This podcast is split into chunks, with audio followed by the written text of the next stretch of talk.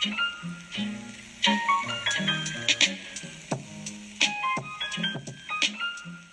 Hello.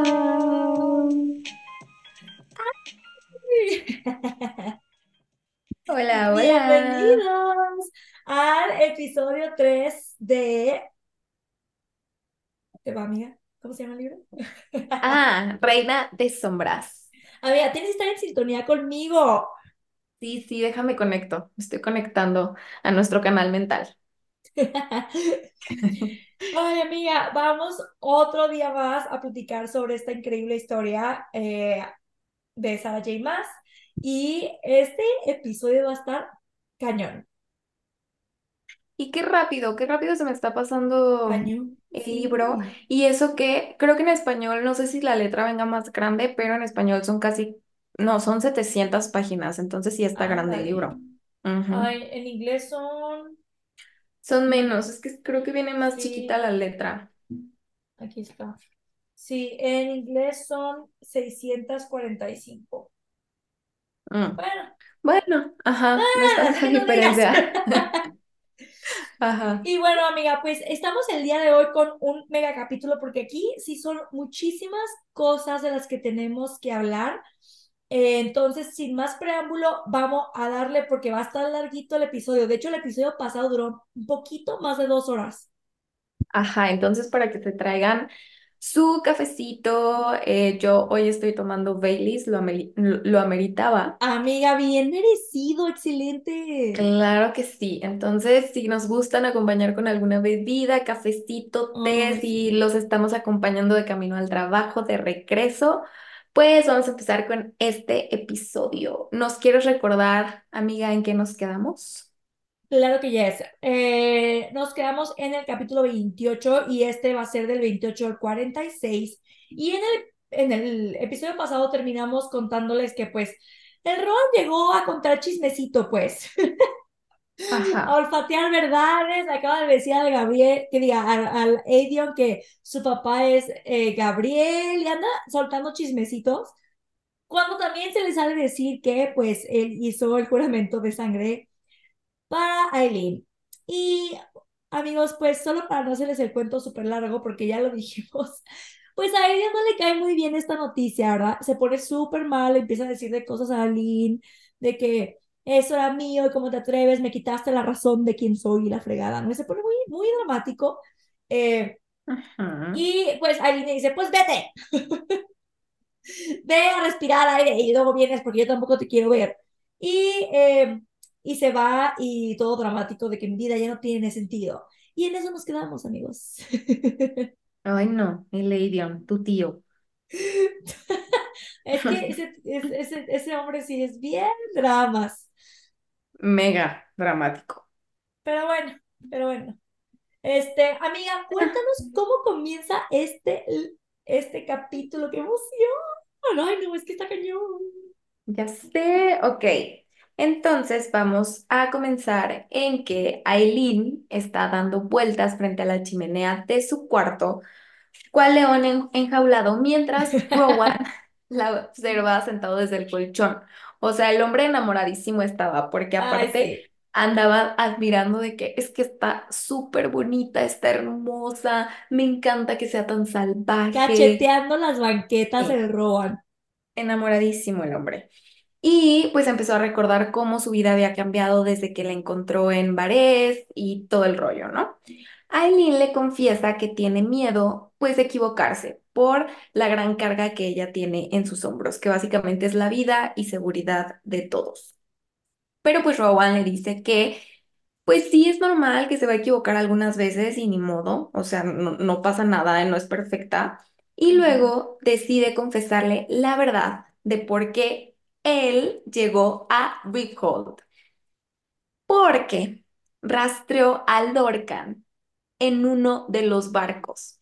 Y él está ahí en Rickhold porque está tras. seguro, o bueno, casi seguro, que Maeve le pidió que fuera para matarlos y conseguir la última llave del Weird. Y Aileen está así de que, Dios mío, lo que menos necesito otro problema, ya mejor hay que dormirnos y mañana vamos a pensar en qué hacer, porque así no se puede. Y le dice a Rowan que, pues, porque Rowan así de que, ¿y dónde voy a dormir yo o qué? Y Aileen le dice, pues aquí en la cama, o sea, para recordar los viejos tiempos. Y el Rowan así de que, ay, no.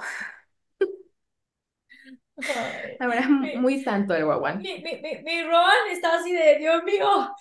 Es que, güey, el hombre help. tiene que resistirse porque, o sea, Ron está eh, escandalizado de, pero vas a mandar un mensaje que va a decir la gente, así como mi Ay, abuelita se sí. puso. Ajá, sí.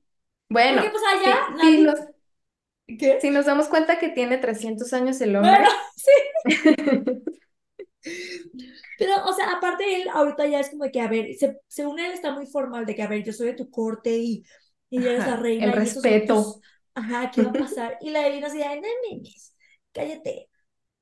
Y Ujú, ya de que, este, y ya de que, pues, tienes que, o sea, saber que es importante ya como monarca, pues, cómo la gente te ve, ¿no? Este, los aliados y la fregada y Aileen de, ah, la neta, cero me importa lo que diga la gente de mí, nunca me ha importado.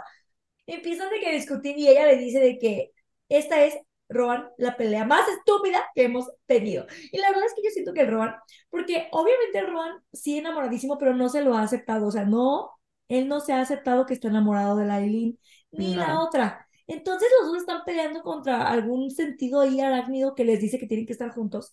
Y claro que el Rowan dice, dormir en la misma cama que ella otra vez, después de que la extrañé y que quiero ajá, toqueteármela, va a estar cañón. sí. ¿no? Entonces, bueno. Este, ella se mete al closet mientras Rowan se acomoda en la cama, ya de que ni modo. Y cuando sale, o sea, es que la parte de la pinche o sea, como que dice, doble el fregadazo que te voy a dar el día de hoy, porque salió en un negligé, que es así, lencería finísima, rosa chiquitito, así de que se le veía casi todo. El Rowan muerto quedó morido, amigos. O sea, el otro se le va el aire, se los muere, se le, se le, se le para, amigos. Y ya de que eh, él le dice de que ya demostraste tu punto. Se te olvidó ponerte pantalón. Y él está cagando en la risa. Ay, sí, sí, es que hace calor, que no quiero sudar y la madre. Y después alguien le dice de que, ay, ¿cuál es tu color favorito?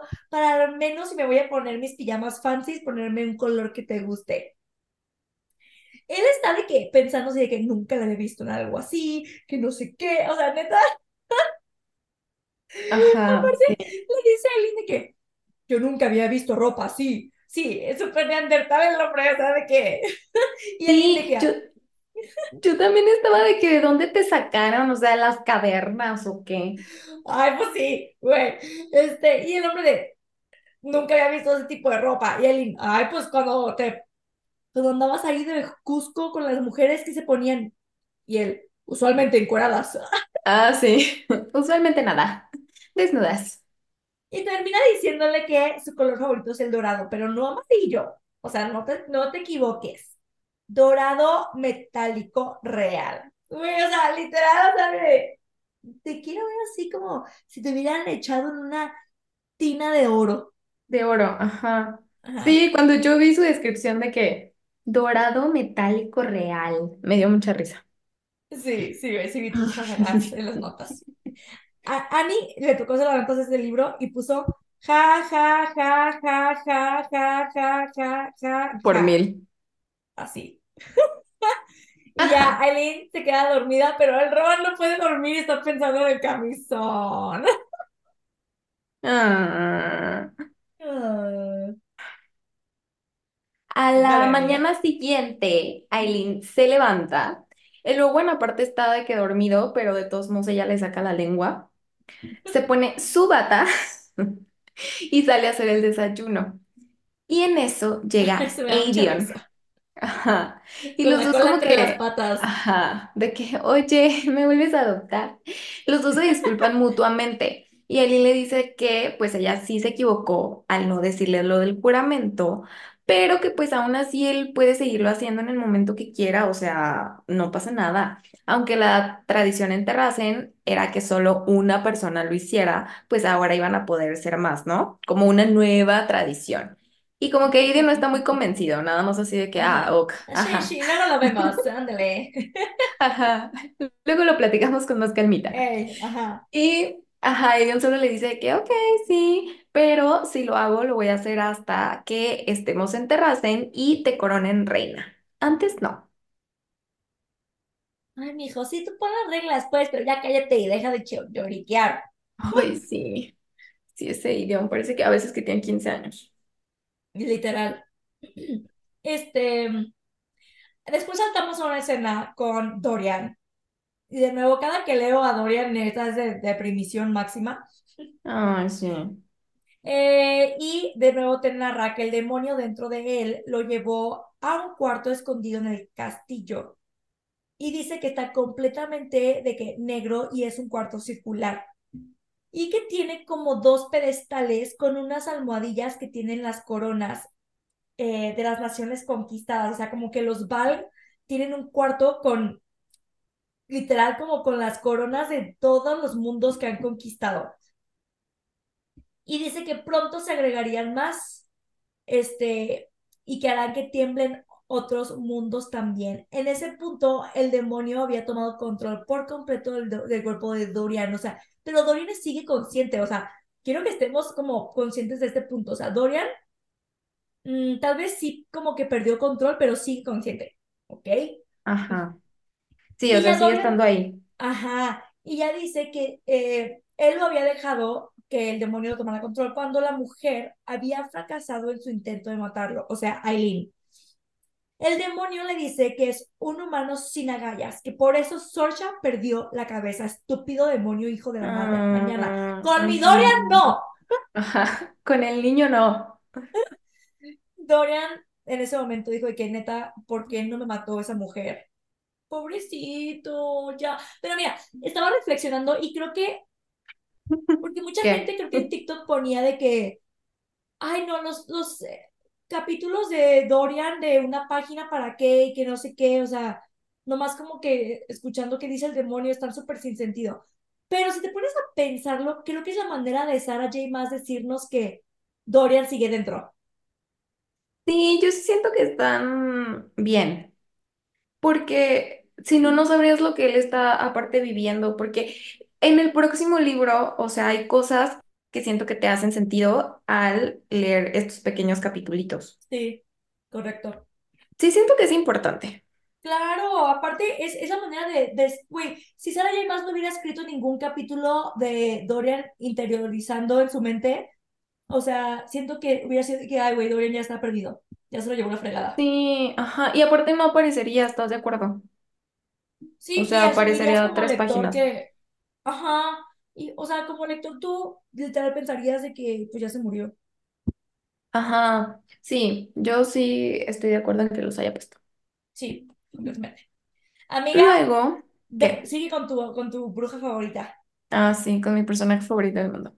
Ok, ajá, regresamos con Manon, que entró Sí. fúrica, como solo ella sabe, a la carpa de guerra de Perrington, exigiendo que la dejaran ver a las piernas amarillas. Recordemos que estaban en un, no sé, que iban a hacer como un experimento para engendrar a los Val. Se quedó quieta, petrificada, cuando el duque la volteó a ver con el rostro, rostro y los ojos mega negros. Y detrás del duque vio a Caltain con un vestido negro y arrodillado frente a Caltain estaba un soldado que lloraba en silencio. Y vio que de las manos de Caltain salían como llamas de fuego negro. Y estas llamas de fuego negro se empezaban a deslizar sobre el soldado. Y Manon así que, ¿qué está pasando? ¿Qué es eso? Y Caltain súper creepy, o sea, porque recordemos que Caltain como que no tiene expresión ni nada, solo voltea y le contesta, es fuego de las sombras. Y le dice, eso, esto siempre había estado en mí, pero dormido, pero ahora ya despertó y tiene una nueva forma. Y Manon así de que, ah, ok, ¿y qué es lo que hace? Y Caltain le enseña qué es lo que hace este mentado fuego.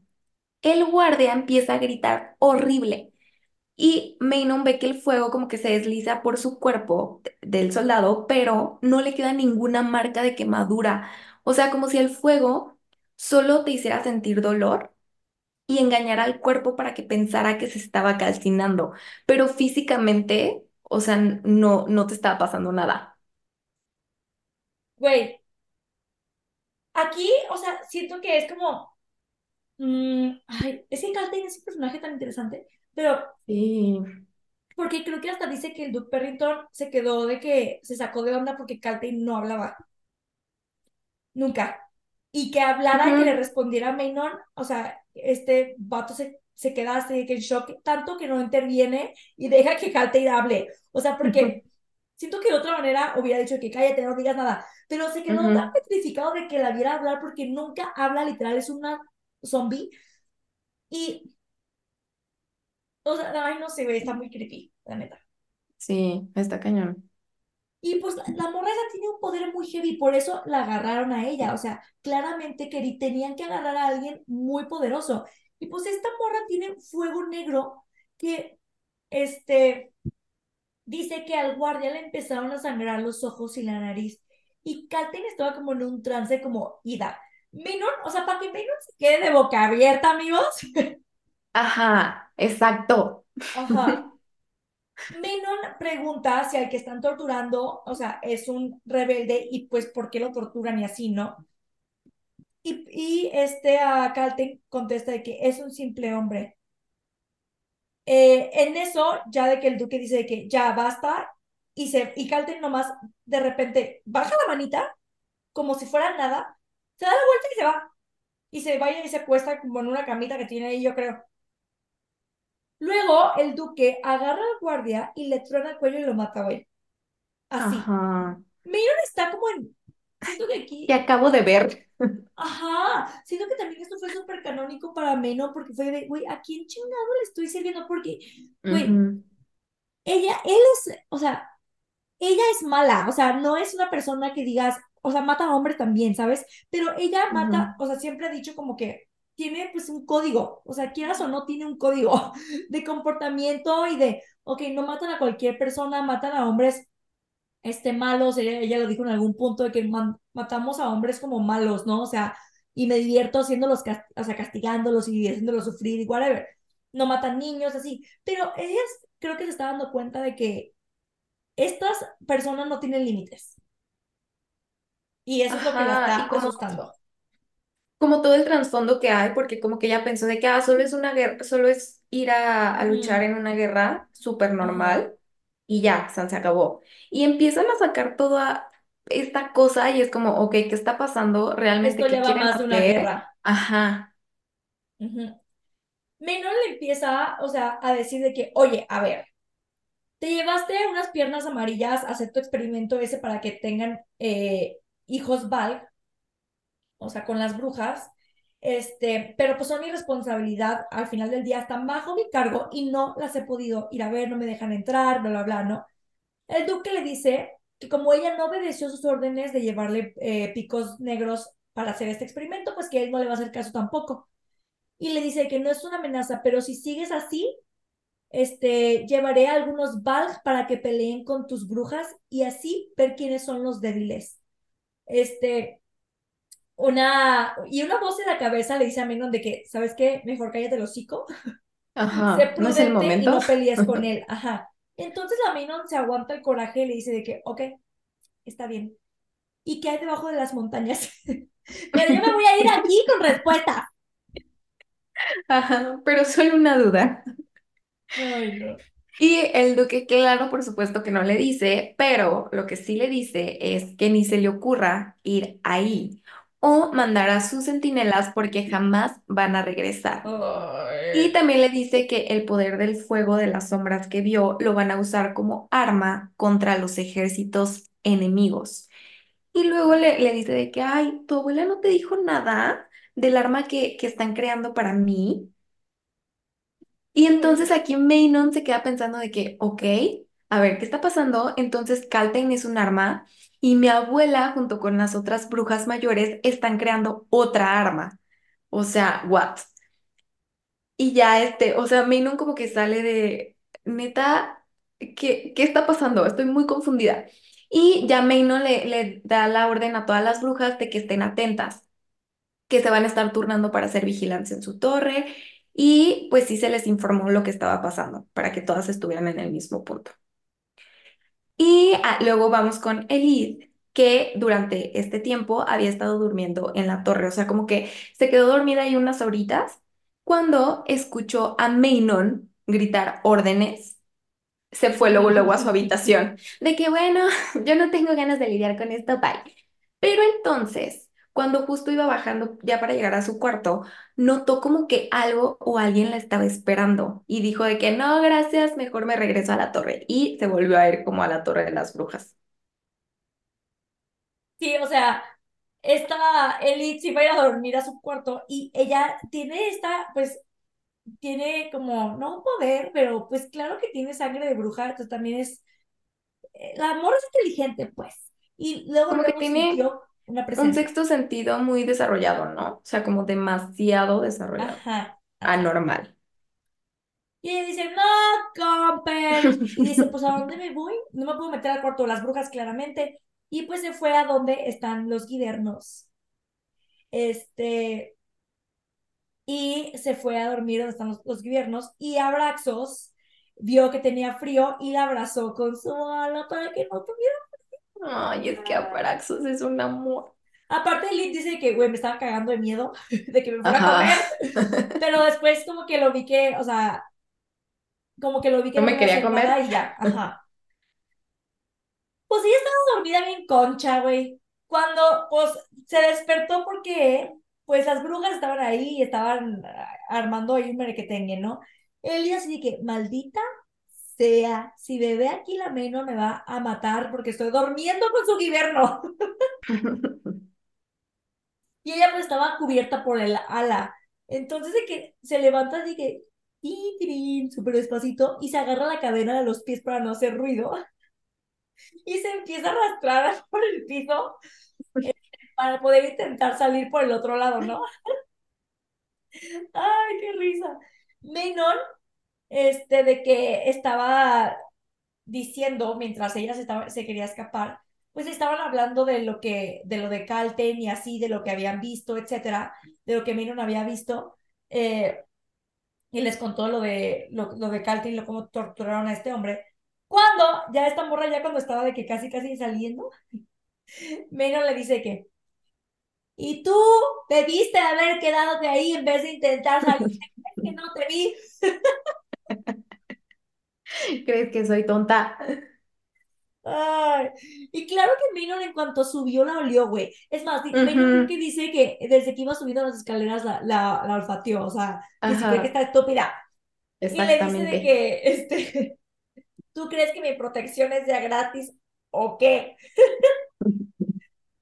Y este, eh, por cierto, Maynard eh, era después explicada porque esta, ya que Edith se va, esta Maynard, eh, perdón, Asterix le dice que tú eras la que la ahuyentó de su cuarto para que se viniera, ¿verdad? Maynard también piensa en todo. Y me dijeron de que, pues yo solamente quería probar si tenía buenos instintos. Y pues Mm. tenía buenos instintos, iba a sentir que alguien estaba dentro de su cuarto y se iba a ir. Y pues sí los tiene. Y así menos así de que, como que la puso a prueba para ver qué tan inteligente es y qué tanto, eh, sí, qué tanto sexto sentido tiene. Y con, como perseverancia. Este, totalmente le dice que, a ver, como estás ya bajo mi jurisdicción, tienes una meta. como a nosotras, a ninguna de las brujas nos dejan, nos dejan entrar a, al cuarto este donde tienen a todas las piernas amarillas para el experimento, necesito que entres una manera de entrar y decirme qué es lo que está pasando allá adentro. Elida así pálida de, no, chica, yo no quiero hacer eso. Este, pero pues no le queda de otra, ¿no? Eh, y Elida así de que, chin, trolas, esto me pasa por andar de chismosa y no sé qué, y se baja, ¿no? Menon vuelve a discutir con Asterin porque Asterin está así de que, güey, o sea, ¿qué va a pasar si uno, la cachan y nos delata y dos, o simplemente va directo con Vernon y le dice lo que estamos haciendo, ¿no? Pero Menon le dice que ella es la única que realmente puede entrar porque es humana. Entonces que va a tomar las chances. Aparte aquí está sospechoso porque esta Terin siento que se toma demasiado a pecho todo lo que está pasando con las brujas y como las, los, los bebés o lo que engendran y así. Entonces dices tú, "Mm", porque a las otras brujas sí no están muy de acuerdo, o sea, como que todas dicen, ay, está gacho, pero nadie se lo toma muy a pecho, o sea, todas siguen las órdenes de Maynon y ya, no pasa nada. Y Asterine está, pero mira, aferrada, duro y dale. Ujú. Que, Ok, sería igual. ajá. Los siguientes días, la Elite trabaja en la La lavandería para Elite. sacar para sa- sacar información. Al tercer día sigue a la lavandera que lleva las sábanas a la- al cuarto de las piernas amarillas. Eh, días antes ya les habían llevado sábanas manchadas de sangre azul y aparte estaban desgarradas. Entonces, ajá, dices tú qué está pasando ahí abajo. Eh, y según Elite, también ella está llevando sábanas por la vida, pero para Maynon. O sea, ella también va con su ponchecito de sábanas. Entonces se da cuenta por dónde entra la lavandera y la cara pálida y de asustada que tiene al salir de ese pasillo, o sea, ya de regreso. Total que le dice que ok, es por aquí, va. Entonces sigue caminando y sube una torre. A medio camino escucha la voz de Vernon, que acuérdense, es su tío. Ay, lo odio. Ajá, sí, yo también lo odio. Sigue subiendo así de que con mucho cuidado de no hacer ruido con las cadenas ni nada y se da cuenta que su tío está con Caltei. Y le empieza a hablar súper asqueroso, o sea, como queriendo seducirla a la fuerza, así de que tú y yo podemos hacer grandes cosas, y como pegándosele y hablándole al oído. Y pues Caltei realmente no se mueve, ni habla, ni hace nada. Entonces, pues como que a sí le da coraje y sube haciendo mucho ruido para que se dé cuenta Vernon que viene alguien. Ve que Caltain tiene todo el vestido jalado como del cuello, o sea, casi se le ve una boob. Ajá. Y Estúpido, ¿qué Elite crees que quería hacer? Exactamente, asqueroso. Y Elite le dice de que, ¿sabes qué? Maynon me mandó a buscar a Caltain, ya nos vamos. Y Vernon como, o sea, le dice, ay, me estaba preguntando cuándo ibas a sacar los dientes de hierro. Estúpido. Estúpido. Oh. súper gordo. Aparte, aquí amo a Elite. Porque, ubica, ubica, o sea, ubica. Ella pudo haber dicho, aquí está Vernon, y le, ahorita ella le tiene un miedo a Vernon porque siente que la va a usar para sus experimentos porque ella Ajá. eh, sospecha que él sabe que es bruja, ¿no? Entonces, o sea, le vale cake que se esté exponiendo a que Vernon la agarre cuando se da cuenta de que Vernon está a punto de abusar de Caltain. Ella dice, me vale madre, voy a ir a ayudarla. Y sube las pinches escaleras con toda su mendiga cadena y va Ay, sí. a salvarla, güey. O sea, neta, neta. En fin, Sí, total. Respetos Elid a Elite. Sí, o sea, es que aquí te demuestra qué tan valiente es esta morra y qué tan pinche fuerte es, güey. O sea, sí. El de que, o sea, decide ignorar a, a Vernon, así de que shishi, whatever, o sea, no reacciona a su comentario de los dientes de hierro, pero en la mente piensa, entonces él sí sabía que yo tenía sangre de bruja. Este, y guía a Caltain por las escaleras, ¿no? Ya que están como lejos de Vernon, le pregunta de que, Caltain, o sea, a- bueno, no le dice por su nombre, pero le dice de que, oye, ¿a dónde te puedo llevar que estés a salvo? Caltain obviamente no le contesta porque la morra no habla, o sea, nomás habló esa vez con Maynon y solo ve de que a la pared. Esta Elite neta se le rompe el corazón porque en, el fondo dice que, güey, no la puedo llevar a ningún lugar seguro, aquí no, aquí no hay ni un lugar seguro, o sea, y solo se le queda viendo y ve todos sus moretones en el brazo, ve la, ve la cortada esa horrible que tiene en el, en el brazo, este, que es una cicatriz súper brutal y en eso, Calvin voltea a ver a Elite y en sus ojos dice Elite que hay como una oscuridad, muerte, fuego negro, desesperanza, rabia, vacío, o sea, una mirada que, que casi, casi que la destroza. Luego ella solita se da la vuelta y se va caminando por un pasillo. Y Elite así de que, güey, qué mendigo horror. Elite llega a la torre de Maynon abre la puerta, Minon está de que sentada eh, eh, con una carta y el lead solo le dice de que necesito un poco de veneno. Esa lead no pierde el tiempo, chicas. Sí, me quedó muy bien. Y me gusta su desarrollo de personaje. Uh ah, regresamos, regresamos al otro lado del charco. Aidion está entrenando en la bodega con Aileen y Rowan, pero pues ya no anda soportando porque la herida otra vez como que se le está abriendo, no ha sanado bien. Pero él está de terco así de que yo quiero pelear con Rowan. Claro que sí, yo le voy a ganar.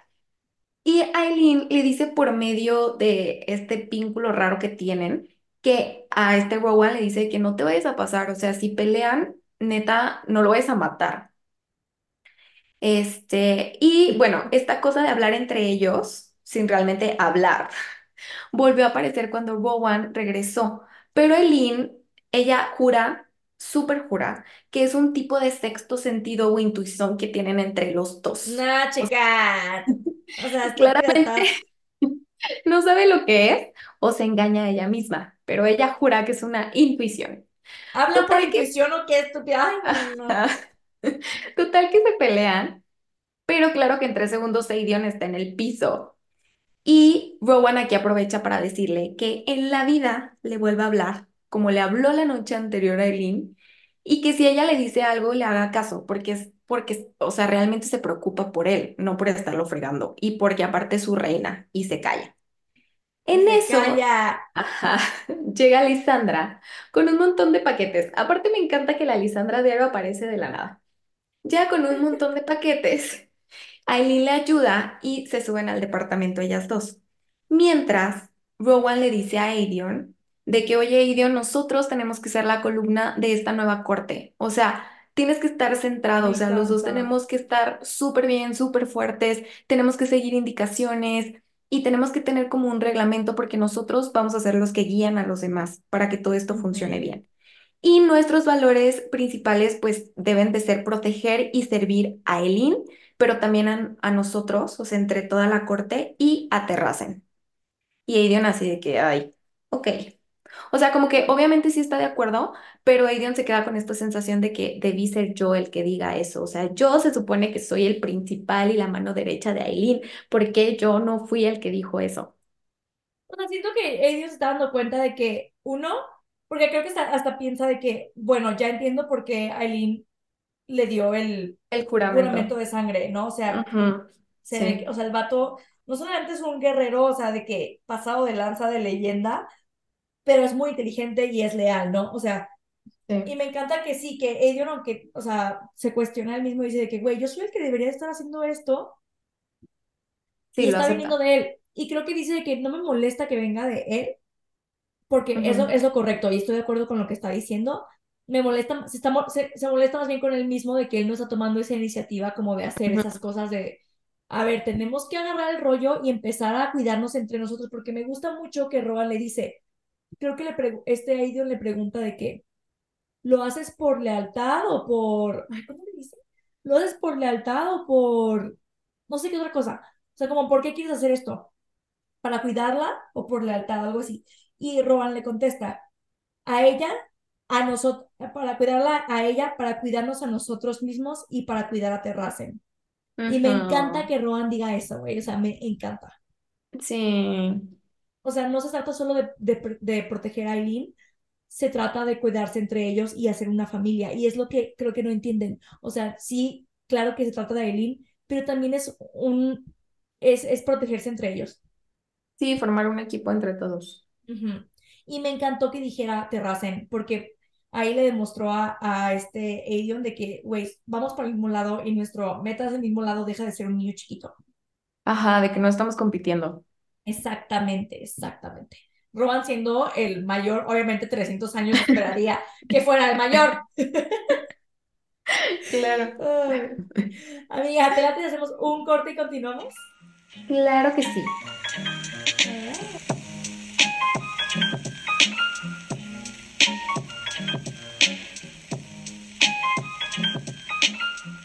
Regresamos. Uh, oigan, por si no lo notaron, ya estoy muy bien, gracias. que el episodio pasado anda- andaba muriendo así con los mocos máximamente. Pero amiga, fuiste muy responsable. Amiga, Aún así, sí. grabaste el episodio, sí. Muy Oiga, orgullosos de ti. sí, pero neta valo- valoro mi nariz. ¿Ya Sí, valoras cada que respiras? sí, amiga. Cada, cada respiración la guardo en mi corazón, amiga. Mm, Más vale que sea siempre así. Cállate. Oiga, pues bueno, nos quedamos en que le estaba, Rowan le estaba partiendo la mandarina a Ladion por terco que quería entrenar. Y me encanta porque Rowan le dice de que si tu reina te dijo que no entrenaras, es por algo. Hazle caso. Pero bueno. Exactamente. La Lisandra llegó, este, y eh, me encanta porque Edion siempre se saca de onda con Lisandra, como que no sabe qué pensar de ella, más que que está guapa. Ay, es que Lisandra, Lisandra. Ay, sí. Y aquí, esto me va a encantar. Creo que sí en este punto. No, creo que todavía falta la confesión. Ajá. No, es más adelantito. Ah, no sabía. Mm, mm. Lisandra le llevó ropa a Rowan porque, pues, acuérdense que, o sea, no le quedó la ropa de Sam eh, y anda, pues, sin camisa al hombre. Y eh, le llevó la ropa porque Nesrin le había dicho que Aileen tenía un nuevo invitado y que probablemente iba a necesitar ropa y que el invitado era muy musculoso. Me da mucha risa porque eh, esta de Alisandra dice que, ay, pero no me dijo qué tanto, no creo que le quede bien esta ropa, va a estar muy apretada. Y esta, me encanta porque Aileen como que se empieza a chillar así que, ah, sí, no sé qué, sí, sí, va a ver, a ver, ¿no? Y esta Lisandra se le queda viendo así con cara de, eh, le gusta.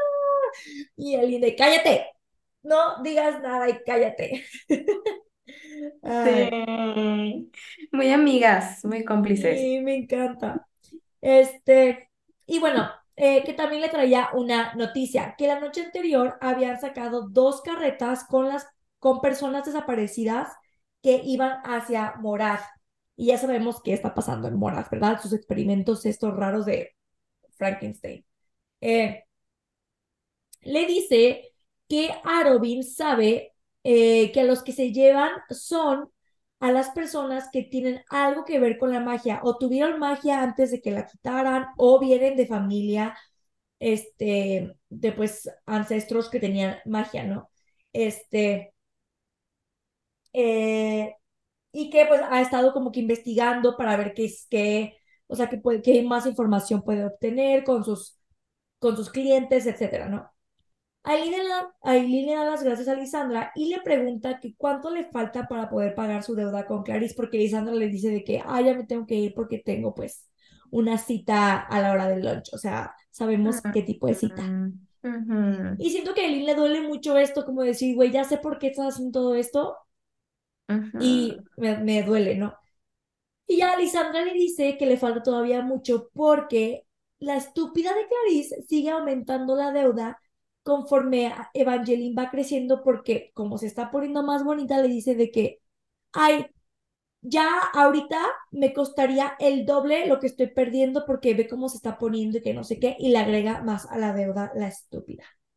Y pues Lisandra le agradece pero le dice de que no, mija, este, porque, ah, porque Eileen le dice de que pues tú dime la, tú, tú da la palabra y yo la mato, ¿no? Y Lisandra de que todavía no es el momento. Tras. Tras. Ay, qué coordinadas. Ok. Más tarde, Aileen y Rowan se reúnen en la bodega con el Gale. Ya, ay, no había salido Gale. Ok, para entregarle un mapa. Y le piden pues que les ayude con algunos puntos ciegos que tienen del castillo para su plan de derribar la torre. Gale anda de malas, como siempre, porque nadie le dijo que Rowan era tan guapo. Y Muy este, y guapo. Aquí, ¿qué onda? demasiado. Aquí otra vez me cae gordo con su mendigo pensamiento estúpido que tiene en este momento. Ay, es que, que, mira, yo, yo ya renuncié a entenderlo. Este, y aparte está de malas porque, pues, le cala que, aunque Rohan es súper serio, pues sí se portó muy amable y muy decente con él, o sea, como muy respetuoso y así, es como, "Oh, es guapo y aparte amable. Pero aparte, no, no Aileen, viste que, que, que hasta piensa de que, o sea, nadie me dijo que era guapo. Y ella estuvo meses con él paseando y entrenando y así mientras mi vida se desmoronaba, mientras yo Ah, sí. sufría. Mientras todos aquí sufríamos, Ella con su príncipe El que, guapo. ¡Ay! Como si la morra tuviera, ah, hubiera estado ahí recogiendo flores. Aparte, tú la mandaste, tú la mandaste. ¿Qué parte de eso no entiendes? Ajá, eso era lo que iba a decir. O sea, again, el mismo punto, él la mandó. Pero es que otra vez siento que es, o sea, sí, que él es muy nefasto con estos pensamientos, es como ya supéralo, o sea, madura. Pero siento que es más algo contra él mismo que contra Aileen. O sea, siento que lo descarga con Aileen, que no es justificación para nada, porque su comportamiento guacala, pero siento que es algo que él no soporta de él mismo, que él no ha hecho nada, porque realmente que él, pues, digo, se ha ayudado en algunas cositas y en algunas misiones, pero así que tú digas, uy, cuánta, o sea, cuánto has puesto de tu parte, pues no. ah. Perdón, amiga, Yo continúa. lo sé, amiga, yo lo sé. Este, ajá. Y Aileen aquí también le, le dice a Kale de las carretas con las personas desaparecidas. Y Kale le dice que él junto con los rebeldes los va a rescatar. Y Aileen le advierte de no meterse a las alcantarillas porque descubrió que hay cosas peores que los Valk ahí. O sea, recordemos la gárgola súper rara. El Kale trata de mantenerse sereno, ¿El pero de repente, o sea, Pero de repente le gana, amigos, le gana y se le bota la canica y le echa comentarios medio fuera de lugar, ¿no? Pero me encanta porque aquí el mismo Kale tiene un pensamiento que es de Aileen está diferente. O sea, se ve mucho más relajada, no está cayendo tanto como en mis comentarios, ni se está molestando y así, está más como en su centro. ¿Y por qué es? Por. Claro que sí, ajá. Y me gusta pues que es algo que se nota porque Kale lo notó. Sí. Ay, no, güey, neta, me encanta. Me encanta que Aileen ya se siente como que, ok, ya, o sea, puedo estar de que al 100 porque te lo tengo, ¿sabes? Sí, pues se Ah, siente, creo que respaldada, mi barrio respaldada. respalda. Ajá, sí, lit.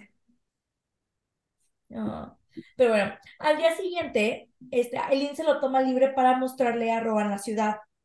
Este, dice que, a ver, o sea, sí, la guerra, sí lo que quieras, pero necesito un día de break para mostrarle pues a, a Rowan quién soy y dónde viví y, o sea, pues mi vida antes, ¿no? Este, y dice que ella nunca había tenido ese sentimiento y esas ganas como de querer mostrarle a alguien toda su vida y como todas las cosas importantes. Oh, Sí. me encanta porque aparte Rowan es súper frío y calculador y un guerrero así de que impenetrable con todos y con Aileen es como de que, ok, vamos a caminar. Ajá, sí, vamos a ver las flores. Ay, me encanta. Este, bueno, de que lo llevó a una pastelería, de que comieron trucha en los muelles, de que fueron al mercado por flores. Y aquí ves una parte que está muy herida de Rohan, porque Ajá. este, están en el mercado de las flores y ven pues a mujeres vendedoras de flores. Y no sé si recuerdan, pero eh, Lidia, la ex esposa que falleció de, de Rohan, pues era una vendedora de flores y Rohan la había visto, o sea, cuando se, supone que obtuvo su bond de mate, fue cuando la vio en el mercado vendiendo flores. Y después vamos a ver por qué digo, ah, bueno, ya. No, no voy a dar spoilers. Pero bueno, entonces Rohan eh, ve a una chava como parecida a Liria vendiendo peonias y Rohan se queda de que, como que siente esta cachetadota, porque aparte, imagínate cómo se siente Rohan, güey. O sea, ese es súper feo de que, güey, mi esposo se murió y, y me siento culpable porque yo lo dejé solo en un momento vulnerable, lo mataron y yo coqueteando con la Eileen, o sea, ¿sabes? Como que, Sí, sí, o sea, como que se sentir súper culpable de que está sintiendo sentimientos otra vez por otra persona, aunque no lo quiera aceptar, cuando a su esposa la, la mataron por su culpa. Bueno, Ujú, según él, según él por su culpa. Sí. Y me encanta porque Aileen en vez de sentir celos o en vez de sentir algo, dice de que, ay, no, neta, quiero quitarle esa expresión O sea, quiero hacerlo sentir mejor ya. O sea, ese fue su pensamiento, de que quiero hacerlo sentir mejor. Este, entonces le dice de que, le dice que ven, te quiero llevar a otro lado. Y me encanta porque aquí Rowan está callado, pero le dice de que yo nunca me merecía a Liria. Y Aileen le contesta, yo nunca me merecía a Sam. Ah.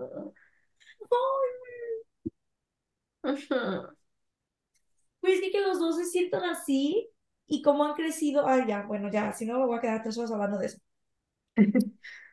Pero bueno, Aileen lo lleva al teatro real. Y recordemos que en este teatro a Aileen le encantaba ir al teatro y que Arvin tenía su palco y que iba muchísimo y lloraba o que a veces se colaba por el techo y a escucharlo, etcétera, ¿no? Entonces, pues acuérdense que el rey mandó cerrar el teatro. Y aquí vienen de mis escenas favoritas de este libro, favoritas. Este, eh, le cuenta pues lo especial que era ese lugar, etcétera, este, y que en ningún lado había un teatro tan hermoso como este, que ni siquiera enterrasen. Y Ron le dice que cuando pues ella sea reina, que puede construir el suyo. Y ahí le cuenta que pues quedaba enamorada de la música después de ver las obras, que aprendió a tocar el pianoforte, este, y que pues eh, siempre intentó como que replicar una de sus canciones favoritas, pero que nunca le había contado eso a nadie, que no sé qué, y que nadie, ella nunca había llevado a nadie con ella al teatro, ¿no? Este, y aquí viene mi parte preciosa. Amiga, continúa, por favor, no, continúa. Llegaron hasta el escenario, este, donde estaba el, ah, porque Ron le dice que seguirá el piano en el escenario, y ellos, pues, o sea, se, se escabulleron y, dice a Link que está todo oscuro, oscuro, oscuro. O sea, pues cerrado, clausurado. Entonces que suben al escenario, eh, quitan como la carpa y ven que está ahí el piano. Este, y Rohan le dice de que toca, por favor, o sea, de que le pide que toque. Y Elin primero como que empieza a bromear de que, ay, no, estoy súper rusty, que no sé qué. Pero luego de que se sienta y se pone medio sentimental, le dice de que no he tocado el piano desde que murió Nehemia. Y, eh, y Ron le dice, o sea, que la vio tan sentimental que le dice de que, ay, si quieres podemos regresar si no estás lista. Y ella dice de que no. Y me encanta porque dice, mi, mi, mi, no sé si volveré a tener la oportunidad de tocar pronto o alguna vez más, o sea, como que no sé si voy a volver a poder tocar, porque pues ella sabe que lo que sigue va a estar cañón, ¿no?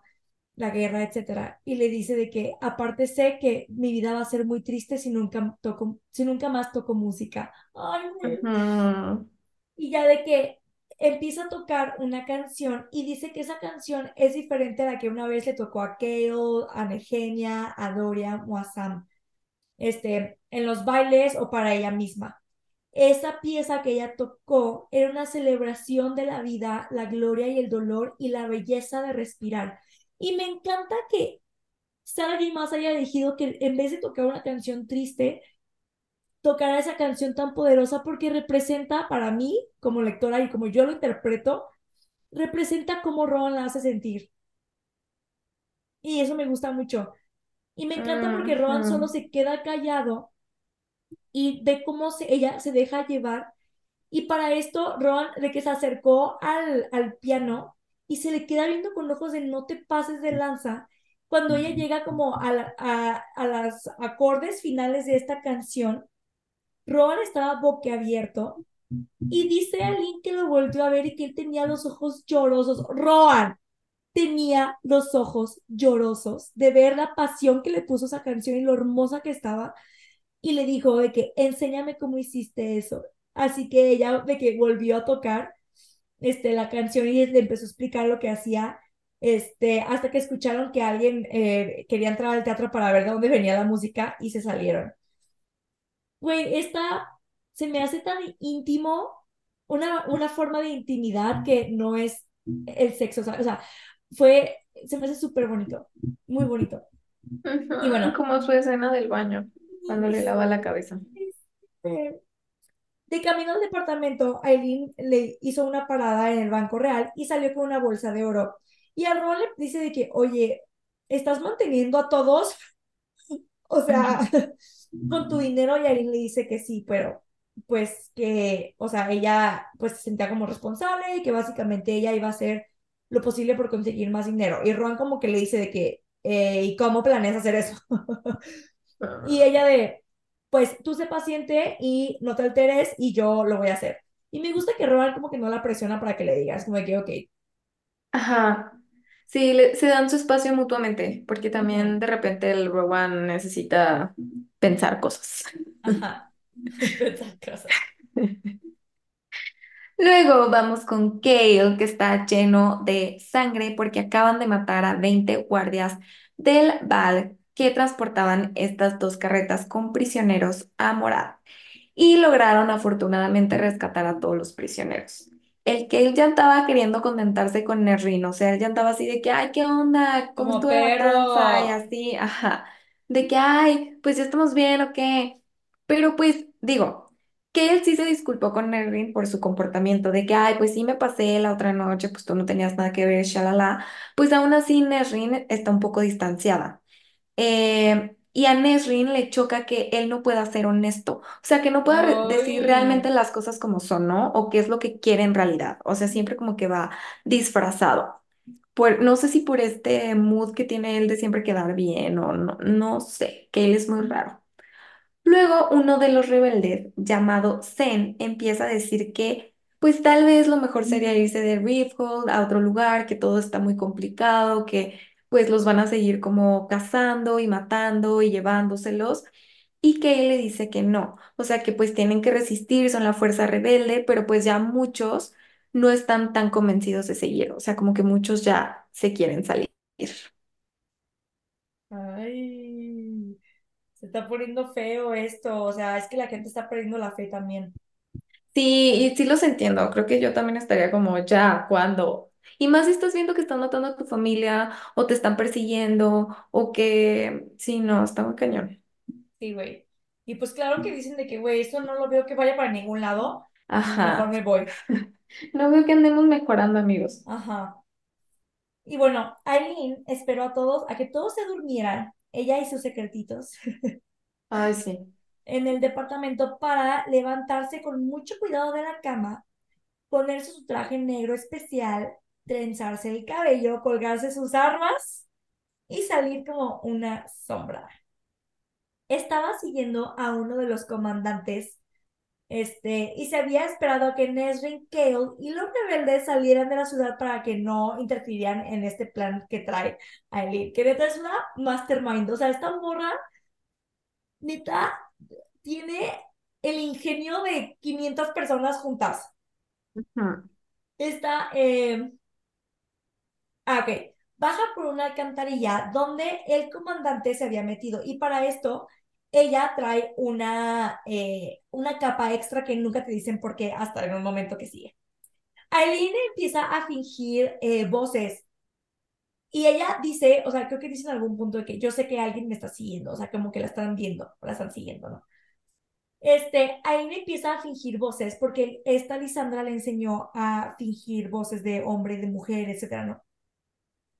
Y como si estuviera hablando con, con un hombre, le empieza a decir de que que tenía la llave y que le iba a esconder y, y el hombre le contesta de que, ¿dónde la vas a poner? Ah, por aquí, sígueme, que no sé qué, ¿no? Empieza como que a fingir una conversación con ella misma usando diferentes voces.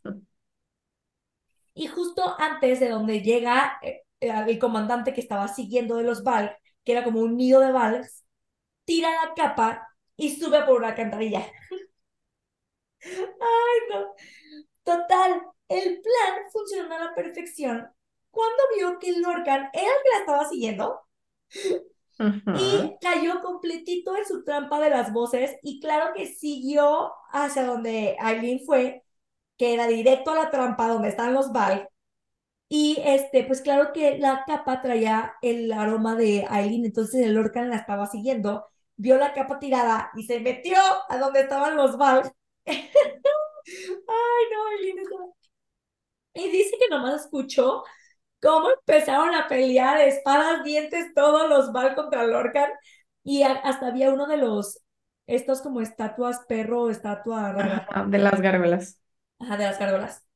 Este, y ahí de que, estúpido, caíste directito en mi trampa. Ujú. Me dio un chorro de risa cuando leí Ay, me encanta, porque aparte me imagino a Lorcan de, estúpida vieja. Te odio. Sí. Ay, no. Y también él, pues siendo una persona con tantos años y tan inteligente, Ajá, cayó, cayó. Eh, pues la Aileen se va súper contenta ya caminando a su depa y cuando estaba a tres cuadras de llegar, algo de repente la golpeó de lado, estrellándola con una pared de ladrillo. Claro, por supuesto que era Lorcan diciéndole que era una perra por lo que le acababa de hacer. Aparte, porque Lorcan estaba todo ensangrentado y con la ropa por ningún lado por la lucha que había tenido con los Val. Le, le empieza a decir de que te voy a matar, pero en eso ella, esta Eileen, alcanzó a sacar como uno de sus cuchillos que están escondidos por todo su cuerpo y ponérselo como en la entrepierna. Y le dice, ok, eh, si tú me haces algo, pues vas a pasar la eternidad sin tu parte favorita del cuerpo. Y Lorcan así de que, ah, caray. Un segundo después, pues Lorcan la soltó y ya se había alejado unos pasos de ella. Y empiezan a discutir hasta que estaban tan entrados en esta conversación que Lorcan ni cuenta se da en qué momento llegó Rowan. O sea, ni lo huele, ni lo escucha, ni nada. Y Rowan luego, luego llega y le pone un cuchillo en la garganta. Lorcan les dice que son unos tontos, o sea, Maeve los dejó de, o sea, los dejó ir de Doranel, no crean que fue porque ustedes ganaron, y si me matan a mí, ella se, se va a Se aliar con el rey, sí, sí, intenso. sí, en contra de todos ustedes y los va a matar y así. Y Aileen le dice que no sabe, que ah, le empieza a decir de que, ay, Rowan, yo no sé cómo no te mató de aburrimiento Lorcan tantos años, con sus discursos dramáticos, así es siempre. Y luego la se da la vuelta y mientras se va, ya Seria le dice de que nunca voy a olvidar lo que le hiciste a Rowan en Doranel, o sea, azotarlo con el látigo. Y algún día te lo voy a cobrar. Mientras tanto, este es solo una advertencia. Y se va súper fresca a su departamento. Me encanta porque aparte, o sea, Aileen sabía que Rowan la iba a seguir y le iba a salvar el pellejo. Donde no hubiera llegado. Güey, sí, yo creo que sí la anda matando, ¿eh? Sí, no Porque Aileen ahorita no tiene poderes y Lorcan es súper poderoso. A mí sí me da miedo el Lorcan. Güey, sí, heavy. Este, y creo que todavía ni siquiera han explicado tanto el poder de Lorcan. Creo que lo explican en No, el hasta el siguiente libro. siguiente. Ajá. Cuando total llegan a la bodega, este, y ahí donde está el departamento, Ron le dice de que, ah, mira, tuviste la noche ocupada, ¿no? Y luego le dice de que, oye, ya, en serio, o sea, me pudiste haber dicho, o sea, que tú tienes que ser mucho más inteligente si crees que te puedes escapar de mí, o sea, tan fácil y sin que yo me dé cuenta. O sea, soy fey, estúpida. Ajá. Y tengo 300 años, por Dios. Ajá. Y a mí le dice de que yo puedo sola, ay, mija, a ver. O sea, sí, sí, pero bien que contabas con que el Roban te siguiera. Ujú. En fin. Este, pero ella siento que trae como que este problema donde, güey, toda la vida trabajó sola, toda la vida estuvo sola, solo tuvo una vez un compañero, Sam, Ay, sí. pero, y, y ya, güey, o sea, pero realmente Sam fue su compañero súper poquito porque después lo mandaron al desierto rojo, o sea, pero es como que está acostumbrada a siempre hacer todo sola y no estar preguntando o diciendo o avisando. Entonces como que le está costando trabajo también, mm, como que tener que estar dando cuentas de todo lo que hace, ¿sabes? Sí, y creo que la confianza. Ah, sí. Y creo que no es que no confíe en Aedion o no confíe en Rohan, pero también siento que tiene este, este como que issue de decir, si fallo y les prometí algo o les dije Ajá. que iba a hacer algo, voy a quedar mal con ellos. ajá, es mi responsabilidad. Ajá. Y bueno, ya de que, este, Rohan le dice de que, pues me vale, no te voy a dejar sola y sí es mi asunto. Ay, me encanta porque Rohan, ay, es que es como entre sí te dejo, pero cuando me haces enojar, me vale quien seas y yo voy a decirte y hacer lo que yo quiera. Este, y ya a este punto, o sea, está preocupada por algo que les dijo Lorcan, porque Lorcan pues ya empezó, ya ves, a decirles de cosas y les dijo de que, Roa, no te preocupa que ella va a envejecer y que no sé qué, va a aparecer un punto donde va a aparecer una mamá y que no sé qué, ¿no? Y Roa le dice, a ver, ahorita no pienses en eso de que vas a envejecer, ni te preocupes por eso, o sea, ve a descansar y yo voy a ser guardia. Y aquí es cuando Aileen se empieza a preocupar de chale, o sea, sí es cierto, no soy eterna, güey. No lo había pensado, pequeño detalle. Sí, ay no, qué cañón. Sí. Luego, regresamos con Dorian, que está, pues, el demonio dentro de Dorian lo lleva a los calabozos todos los días para ver a los prisioneros. Aparte, súper feo porque los prisioneros están en los potros de tortura o en los interrogatorios y les están haciendo cosas súper feas. Y Ujú. Dorian como que recuerda varios rostros o se le hacen familiares, pero no puede recordar sus nombres. Güey. Ay, pobrecito. El día anterior, un hombre joven y guapo lo había visto y le había suplicado de que por favor déjame ir, yo no sé nada, llorando. Pero Dorian pues no pudo hacer nada. Y, o sea, Dorian dice que él siente que el demonio se vuelve cada vez más fuerte con el sufrimiento y lo siguió llevando a los, a los calabozos día tras día, tras día, tras día. Y pues claro que esto era una tortura horrible para Dorian. Ujú. Aparte, güey, no sé si, no, yo no había cachado esto la primera vez, pero están torturando gente que Dorian conoce y que el, el rey está interrogando porque, pues, quiere ver quién traicionó. Entonces, creo que aquí es cuando él empieza a torturar y a interrogar guardias, güey. Ay, sí, trauma de por vida, la neta. ¿Cómo te recuperas de eso? no. Ok. Aedion, Aileen y Rohan estaban cenando cuando Ajá, aquí va la parte. Y Aline y Ron están cenando o intentando cenar porque se lo cocinan estos hombres. Cuando llega Lisandra y siempre entra súper random sin que la inviten, ni avisa ni nada. Y ellos siempre se asusta porque no se la espera. Y no les hemos mencionado, pero Edion siempre dice de que hay, siempre que se acerca a Lisandra dice que tiene un aroma, este, que no puede descifrar qué es.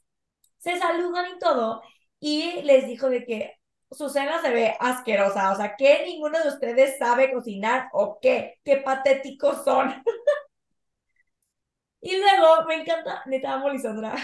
La amo, sí. Le dijo a Ron de que no nos han presentado formalmente. Y ya de que Ron se le queda bien y le sonríe y le ve los colmillos. Este, y ella le dice que me gustan tus colmillos. Y Ron, Ay, no, es que el Wowan también va por la vida aventando comentarios. ya tienes un Ay, título, no. Ron. Y Ron le contesta de que los estás estudiando para replicarlos cuando asumas mi aspecto metamorfa. ¡Uh! Ajá, y todos. ¿Qué? Güey, amiga, tú lees ese cachito porque yo no lo tengo. Está buenazo, Ok, buenazo, buenazo. ajá. Aquí está como alguien como que lo estaba pensando. Dice, metamorfa, dioses santos, ¿qué era la magia de fuego o de viento y hielo comparada con una metamorfa? Los metamorfos, espías, ladrones y asesinos que podían exigir cualquier precio por sus servicios, la perdición de las cortes en todo el mundo, tan temidos que los habían cazado hasta casi extinguirlos, incluso antes Ujú, de que Adarlan prohibiera la magia. ujú. Ujú, Y eso está, ay no, no, no, no, es que amo, de verdad amo. Amo. Y ahora de que muchas cosas tienen sentido de por qué Lisandra es tan buena pretendiendo ser otras personas y como Sí. actuando. Ujú. Lisandra les dice de que, ok, me encantó también porque no se puso de que, no, y que, o sea, luego dijo, ok, sí, pues. Ok, ok. Me descubrieron. y no se puso dramática ni nada, güey, o sea, y ya les dice de que sí, la neta, pues sí, pero nadie sabe, ni Arobin sabe. Y les cuenta que se enteró cuando tenía siete años y que cuando su mamá descubrió que ella era una metamorfa, que en inglés es shapeshifter, este, porque al parecer el don venía de su papá y eso es importante,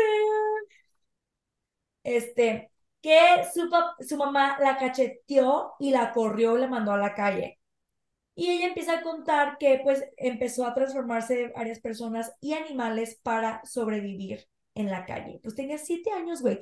porque hasta Ron, Ron se sorprende y le dice de que, ok, o sea, no eres solamente una metamorfa normal, eres una poderosa, porque no todos se pueden transformar en animales, o sea, uno solo se pueden transformar como en otras personas. Está muy cool. No, es que Lisandra es otra cosa. O Otro, sea, otro rollo, sí. guau. Total que luego Lisandra descubrió, o sea, estando chiquitita, que ser hermosa pues era una gran ventaja. Así que por medio de sus dones logró ser súper, súper bonita. Y cuando se cayó la magia, o sea, cuando le eliminó el rey, estaba usando uno de estos rostros bonitos. Entonces ya no pudo regresar. Esto también está bien cañón. Heavy. Luego, Arobin le encontró. O sea, que aquí nos damos cuenta que el rostro que Lisandra tiene no es real, o sea, no es con el que ella nació. Eso está súper cañón, Está muy pero, heavy. pero lo triste es que ella no recuerda cómo era.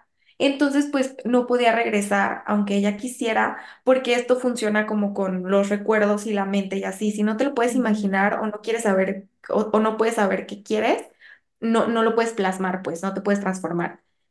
Después de esta super bomba, heavy. Imagínate transformarte ajá. tanto en otras cosas que ya ni te no te acuerdes de tu cara. Aparte, se quedó atrapada en esa cara ya tantos años y creo que hasta dice de que aparte, aunque quisiera regresar, o sea, ya ni siquiera me, me mm, sé cómo me vería ahorita de grande, porque en ese entonces, o sea, yo estaba chiquita. No sé cómo me vería ya de adulta con mi cara original. Sí, y dice que no, no recuerda cosas tan simples como la forma de su nariz o el color de sus ojos. Ah. Imagínate que tenga hijos, salen bien feos, güey. Ajá. Ah, bueno, ya me acordé. Ay, Dios. fui, perdónenme. Después de esta bomba de información, regresan al tema de Arwen. Lisandra aquí saca una caja en una bolsa de terciopelo que le entrega a Eileen. Súper misterioso todo. Le dice de que, oye, Arobin va a querer, va a querer, va a ¡Va querer que le devuelvas el favor y que se lo entregues la noche siguiente. Todos sabemos de qué sabor, de qué, ay, ¿qué me pasa hoy? De qué favor está hablando es de que ¿de le entregue, no quieres? es de que le entregue al Val que le habían prometido, ¿no? Listandra les dice que Arobin seguro les tiene una trampa porque quiere que vayan todos, no solo Aileen. Luego Lisandra se despide, le dice que, pues, ob- por obvias razones no los va a poder ver hasta que hagan como esta junta con Arobin y Aileen la acompaña a la bodega. Tras, tras, tras, tras, tras, tras. Eh, ellas dos así de que se dicen que se aprecian. Y Aileen siento que en, un punto cuando Rohan dijo lo de Lisandra, como que tuvo de que sus traumas, así de que, ay no, otra persona que me miente y me esconde cosas como Nehemia y como que le volvieron estos déjà de que no quiero otra amiga para que me traicione y me esconda cosas. Pero después, mientras eh, Lisandra estaba platicando, ella solita se da cuenta de que no tiene nada que ver lo que Nehemia le escondió con lo que Lisandra le escondió. Aparte, pues ella tiene que entender que Lisandra lo estaba haciendo porque, pues que sepan que ella tiene magia o que sepa que ella es una metamorfa, es peligroso, o sea, la pueden matar. Y luego hasta Aileen dice de que, bueno, yo también le escondí que era reina, entonces, bueno, estamos a mano. Exacto, es un secreto como igual. Ajá, exacto. Y ya de que se perdona por no haberse contado sus secretos eh, antes.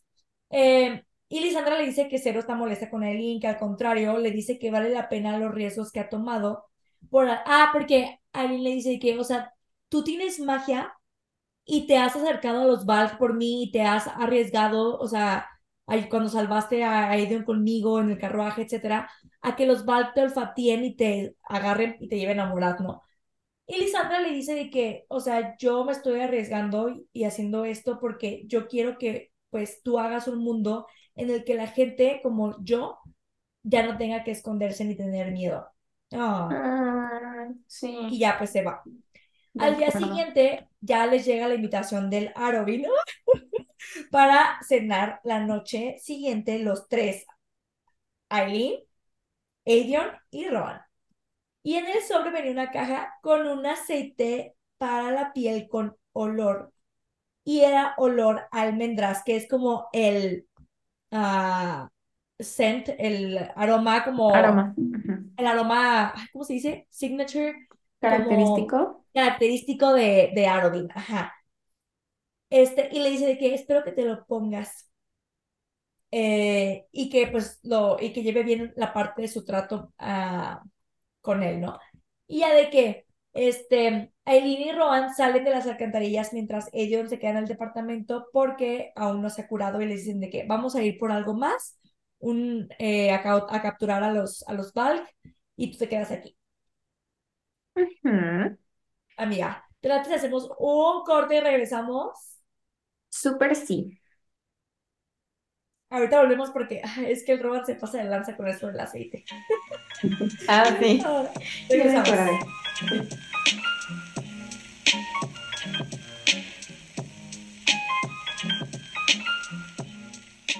regresamos.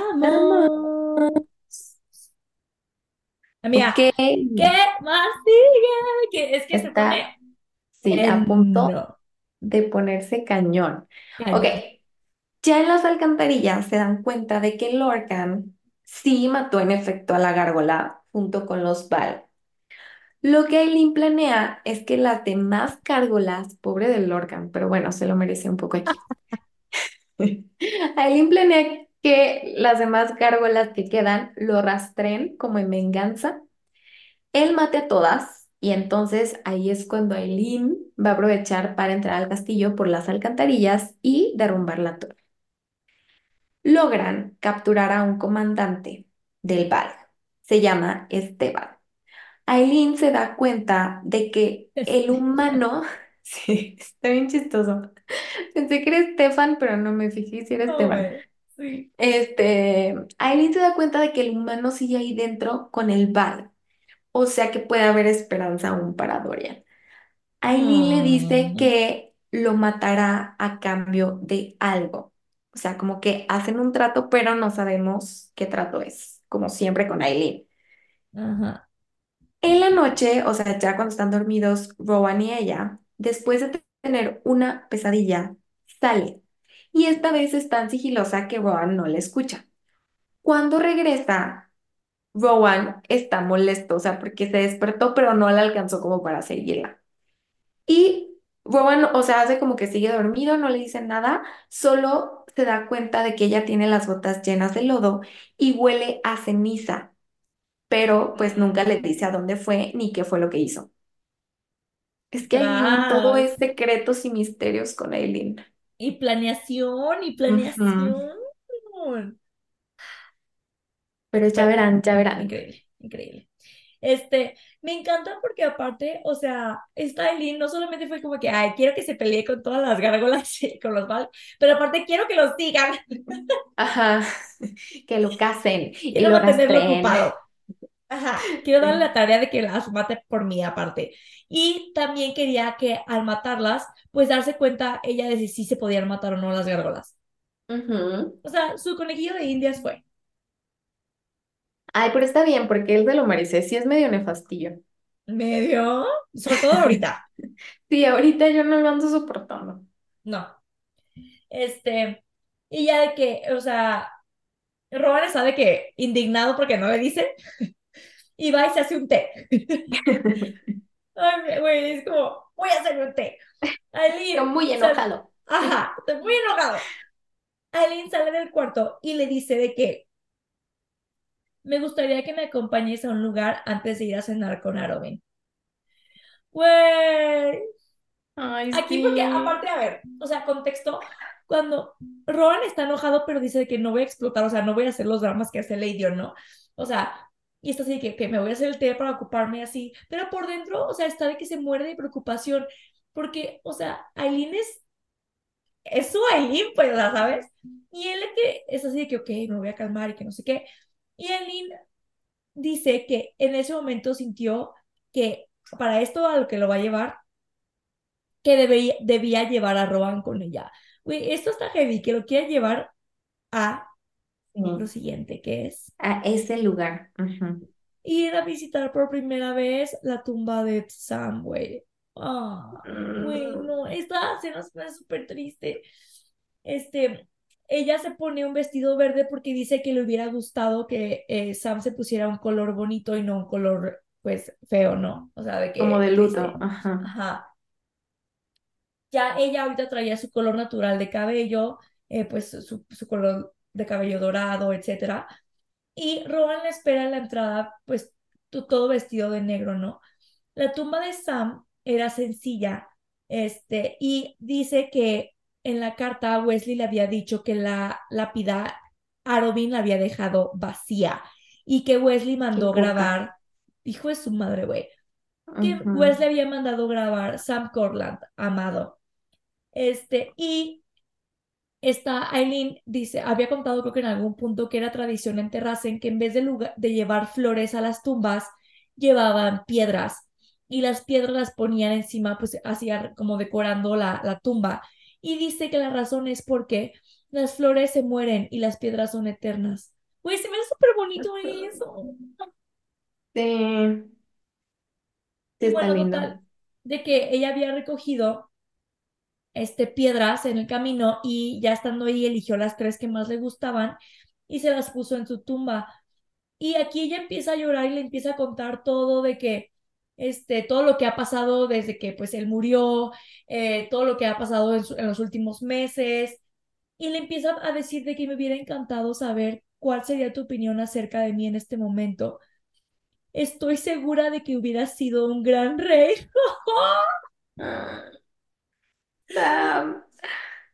Y le dice de que tenía la duda de si eh, Ah, bueno, ah, eh, también le dice que, y creo que nunca te pude decir si te correspondía, pero pues quiero que sepas que yo te amaba. Ay, güey. Este, Eh, en, en eso de que huele a pino y a nieve, y obviamente es Rohan, que se acercó y estaba atrás de ella, y me encanta porque Rohan, sin decirle nada, estira la mano pidiéndole una piedra. Aileen le da la piedra, güey, y se la pone tumba. Y Aileen le dice de que Sam fue Y Ron le dice, no necesitas decirme, yo sé lo que él fue para ti. Como diciendo, él fue tu, tu, este, ay, ¿cómo se llamaba? La esposa de Ron, Lidia.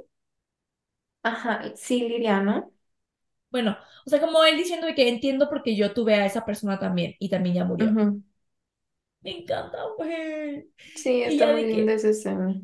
Este, Rohan le dice de que vas a matar a Robin hoy, ¿verdad? Y ella le dice que sí, que después de la cena, cuando se vaya a dormir, ella regresará a matarlo. Esa se Tras, me hace tras, tan tras. bonita, güey. Sí, está muy bonita. Siento que está bebé. muy cute. Y me gusta porque ya que al fin logró cerrar como el Este círculo con Sam. ajá. Sí. Y más porque sabe que ya lo va a vengar. Ay. Ok, luego regresamos con Maynor y Tras. Elid. Y con el veneno que le había dado Maynor, Elid básicamente intoxicó a las lavanderas. Luego, le pidió, o sea, el cocinero le había pedido que les llevara panecito en el desayuno y la Elid les echó como el veneno para que se intoxicaran. Pero no Luego las mató, ¿eh? no, no, no, No no, no, solo, ajá, solo las dejó en cama unos cuantos días. Ajá. Luego se ofreció a ayudar muy amablemente con la ropa de ese día. Y luego, ya que lavó la ropa, se ofreció a llevar las sábanas con las piernas amarillas. Este, entonces ya, va muy linda ella con sus sabanitas, bajó a una torre y luego recorrió un pasillo con muchos cuartos. Finalmente llegó a donde le dijeron que estaban las piernas amarillas, tocó la puerta y cuando ve que le van a abrir la puerta, o sea, como que fingió caerse, pero sí se cayó, este, a propósito para tener más tiempo como de asomarse y de ver qué estaba pasando. Acto seguido, y ahí como que, o sea, saltamos un poquito, y acto seguido le encontró una de las centinelas de Maynon en un pasillo, hecha bolita, temblando y orinada. Güey. Entonces tú dices, ¿qué pasó? ¿Qué fregados fue lo que pasó? ¿Qué vio? Esta centinela la lleva a la torre con Maynon porque pues ella sabe que ya es parte como de las brujas con Sorel y con Asterin. Y cuando por fin Elid logró dejar de vomitar, porque no podía dejar de vomitar, les contó lo que vio. Cuando se abre esta puerta, un hombre hermoso estaba ahí. Los ojos de este hombre eran completamente negras, negros. Y atrás de, de este hombre, o sea, dentro del cuarto, vio a las brujas amarradas como a tipo mesas, o sea, horrible, como si estuvieran siendo Como si fueran sacrificadas altares. Ajá. Este, y se dio cuenta que ya estaban en su segundo embarazo y que estaban llorando y rogando que las dejaran ir. Y estaban estos bebés raros que ya habían nacido del primer embarazo y cero se parecían a las brujas. Estos bebés eran como de piel negra, de, perdón, de piedra negra, con dientes filosos, o sea, como unos monstruos. Nada que ver con las brujas. Güey, imagínate ver a las brujas amarradas como vil Sacrificio. sacrificios de, de un altar de piedra, güey, sangrando, llorando, gritando, con bebés de, demonios, porque dice que eran bebés demonios, no eran ni pareciditos a las brujas, o sea, eran No, horrible. literal bebés demonios de piel negra, como de con dientes de piedra, o sea, horribles, horribles, horribles. Y le pregunta a Menon de que, oye, ¿sí te dijeron cuántos bebés iban a tener? Y todo, o sea, y Menon así de que, pues, pues uno, ¿no? O sea, de que, no, güey, ya en Ajá. el segundo. Y, o sea, Nada más para que sepas. Aquí todas están en shock, o sea, y As- Asterin la pierde y empieza a gritarle a Menon de que es tu culpa, tú las entregaste, tú dejaste que esto pasara, tú diste brujas, brujas, este, y empieza a decirle la neta cosas que la neta es que, sí es cierto, de que tú con tal de no desobedecer a tu abuela, neta no haces nada, o sea, y vas a dejar que nos sigan haciendo esto cualquiera de las otras brujas y total se pone mal. Menon la agarra del cuello decirle de que ya cállate, o sea, yo decido y como que otra vez así como querer disciplinarla, pero Asterin ya está harta. Le agarra la mano y le encaja las uñas en el brazo. Sorrel se acerca así como que, ay, ¿qué hago? Y así ¿Qué que con hago? su, con su cuchillito, así de que pues, eh, te la quito de encima, ¿o qué hago? Porque pues son, o sea, al fin del día, pues son amigas y creo que también de cierta manera, pues Sorrel está de acuerdo con lo que está diciendo, Ujú. pero nadie se atreve a decirle nada a Maynard. Sí. Y pues, o sea, Sorrel empieza a decir de que, bájale o te, o te quita cuchillo, mija. Total, Asterix se va y Soren la sigue para vigilar que no haga nada estúpido porque Menon, Menon le dice que le prohíbe ir a, ir a liberarlas y que no sé qué, y Asterix así que tú por tu, por tu abuela que no sé qué, no vas a liberarlas, las vas a dejar ahí, que no, o sea, se pone muy mal. Elid, la neta es que dice, o sea, en su cabeza está de que no culpo a Asterix porque la verdad es que, o sea, pues está horrible lo que están haciendo, ¿no? Ujú. Elid se pone a vendarle las heridas a Menon de la mano Y esta Elite le cuenta, ah, porque creo que, ah, creo que Elite le dice de que, o sea, vale la pena todo esto que están haciendo para trabajar con el rey solo para recuperar unas tierras. Porque recordemos que todo este punto, el por qué están ayudando al rey, es porque el rey les prometió que les iba a dejar los gobiernos para que ellas pudieran recuperar sus tierras, ¿no? Y Menon le dice que es que tú no sabes lo que es no, no, no tener un hogar, no, ten- no tener a dónde pertenecer. Y Elide, "Ujú, con permisa, claro que sé. Ajá. Y le dice de que, mira, para empezar, mi papá fue ejecutado. Mi mamá murió defendiendo a Eileen. Mi Terracen fue conquistado y mataron a toda mi familia, mataron a todas las personas, nunca vinieron por mí, me quitaron, mi, me quitaron mis tierras, me quitaron mi título, así que sí, sé. Y aquí le dice que ella tiene la esperanza de que Eileen no murió en el río, que sobrevivió y que algún día va a regresar a salvarla y a luchar contra el rey. y que ella va a luchar contra todos y contra todo cuando, o sea, cuando pueda pues regresar con Aileen, ¿no? O encontrarse con Aileen. Y entonces, eh, que entiende por qué Maynard no contradice a su abuela con tal de recuperar después su hogar, ¿no? Pero al final del día, el líder está como que queriendo da darle a entender de que, güey, realmente vale la pena, ¿sabes? O sea, sí. y Megan le pregunta de, ¿tú crees que los monstruos se, ha- se hacen o nacen? Que es la misma pregunta que la Crochan le hizo. Y Elite le contesta muy sabia. Creo que tú eres la que tienes que contestarte esa pregunta. Y me encanta aquí porque Elite neta no le tiene miedo a nada, chicos. Parece que sí, pero no. Porque esa cachetadota de guante que le dijo de que, a ver, claro que sé y aún así estoy haciendo lo correcto. ¿Y tú qué estás haciendo, morra? sí. Pero me encanta porque aquí Maynard como que se empieza a cuestionar súper cañón y como que hay algo adentro de ella que sí dice que no, o sea, algo no está bien, no está chido, o sea, ah, sí me gusta porque en algún momento sí puede más que ella esa parte. Ok. Aileen, regresamos al otro lado con Aileen. Está frente al frasco de aceite de almendras que le dio Arobin y está en su baño como esperando, o sea, se está como cambiando y preparando para ir a la cena. Y para ella es muy difícil ponérselo porque, pues claro que es una manera en la que Arobin le está restregando las cosas y está diciendo de que, mira, yo estoy ganando, como siempre, pero bueno. Y creo que es como una manera de decirle, al final eres mía y haces lo que yo diga. Y yo siempre voy a tener como El control. más alta. Ajá.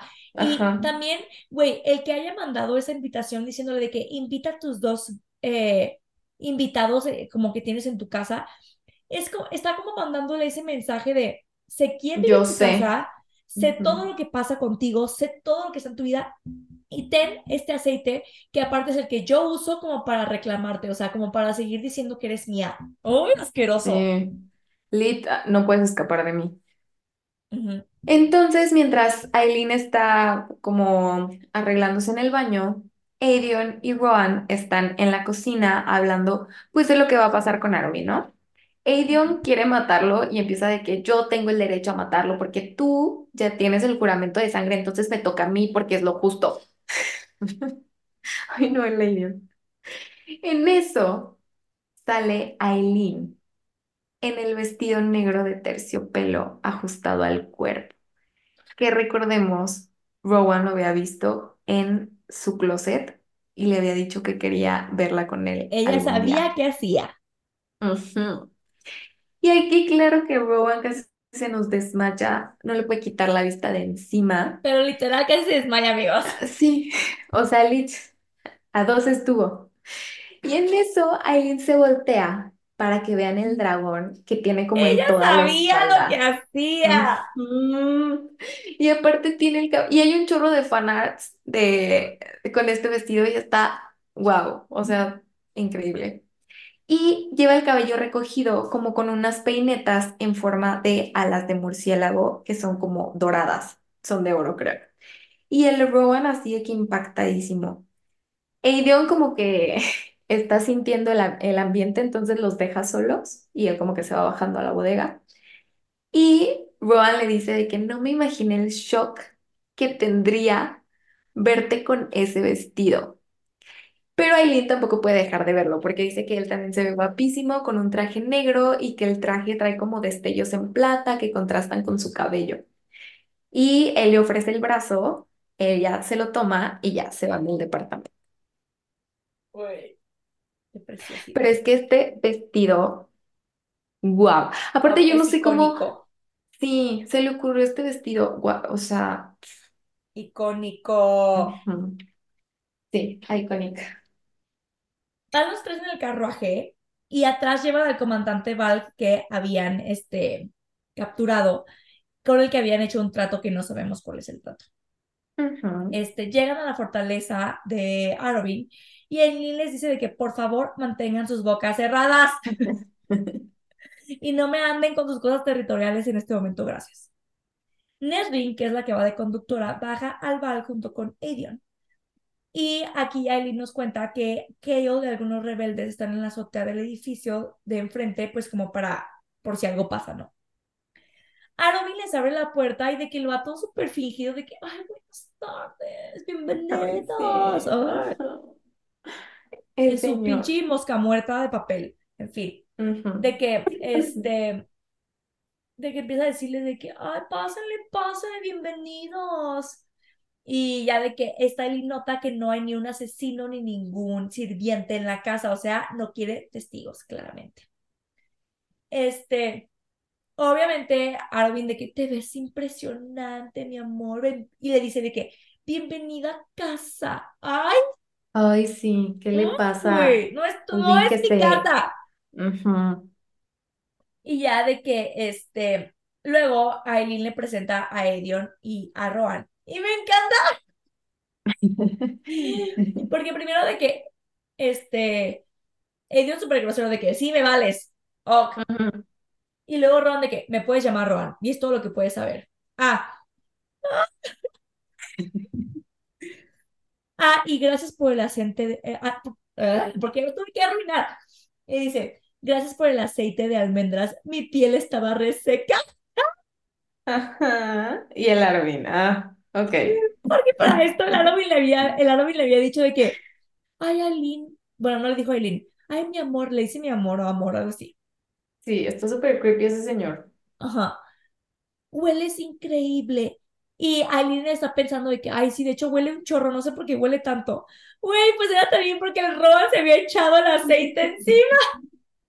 Ay, me encanta, me lo imagino así en la tira de que viendo el aceite y pensando, ah, Ajá, ya sé que voy a hacer. Ah. Y ya de que, o sea, Rowan así de que se muere de risa claramente eh, por dentro. Eh, y ahí también queda de que shock de que es neta que hiciste esto. Ajá, como que cero se- nadie se lo esperaba. No, y hasta ella de que le dice por su comunicación esta telepática de que es en serio y Ron, ¿qué? Y ella de nunca dejas de sorprenderme. Y el otro, no quisiera que te aburrieras. Oh. Ajá. Y ya de que este Arobin le dice a, a Edion que lleve al, al prisionero este Esteban. al calabozo. Y al Esteban. Este, en ese momento, Rowan y Aileen se voltean, se voltean a ver y ella le sonríe cuando él le toma la mano. Pero en eso voltean y ven que Arobin los está viendo con odio. Ay, Y no. bueno. Se van a los calabozos. Arobin está que se lo lleva a la fregada. Sí, no está soportando tampoco el. No. Bajaron todos hasta los calabozos y justo encadenaron al Val en el cuarto en el que habían tenido a Sam. O sea, porque Aileen ya no había vuelto a bajar a los calabozos y mucho menos Lo había hizo estado en adrede el ese cuarto. perro. Claro, que también, ay, es que yo odio a Arwen con todo mi ser, pero tengo que admitir que también sabe, o sea, es muy inteligente y sabe como dónde darte perfectamente. Y me encanta porque cuando van bajando, como que este, este Rohan va atrás de, de Aileen como pues para cuidarla y dice que pues Aileen como que él siente que va súper nerviosa y como que pues trata de mantener la calma, pero pues que él sabe que algo está pasando, ¿no? Y él dice, ella no tenía ninguna parte que a él le repugnara, ningún aspecto que lo asustara, pero pensar en ella en ese sitio, con esos olores, en esa oscuridad, porque aquí empezó a odiar aún más a Arobin y empezó de que cómo, cómo puede ser que esta persona le hiciera eso a una niña. O sea, y como que empezó a recordar todo lo que esta Aileen le había contado de Arwen y me encanta que dice que pues realmente no tiene nada de que, de que avergonzarse ella y que no hay ninguna parte de ella que a él le repugne o que le dé vergüenza. Ese me hizo muy lindo. Ok, Sí, lo amo, amo eso que dices, amo. entonces total, entran a este cuarto, está encadenado el Val y Arwen les pide a Aerion y a Rowan que salgan de ahí. que Lisandra los está esperando arriba. Entonces, este, Aileen les hace una señal como que sí, está bien, que los dejen solos. Y Arobin empieza a interrogar al Val. Y pues básicamente el Val le dice todo lo, lo que todos ya sabemos, ¿no? O sea, que, que el rey los controla y que los anillos y que bla, bla, bla. Pero Arobin le pregunta que de qué forma es como los controla con el anillo. Y el Val le dice de que, ah, mira, muy sencillo. Nos da el anillo, pero aparte nos hace como una cortada en la mano o en el brazo y bebe un poco de nuestra sangre. Y así quedamos vinculados a él y de esa manera él nos puede controlar. Luego Arobin dice como que ya tuve suficiente, le corta el dedo con el anillo negro y luego lo degolla. Y ya fue como, bueno, ok, ya terminamos aquí, ahora ya podemos subir a cenar. Ok, muy ameno, cenar después de esa escena. Ah.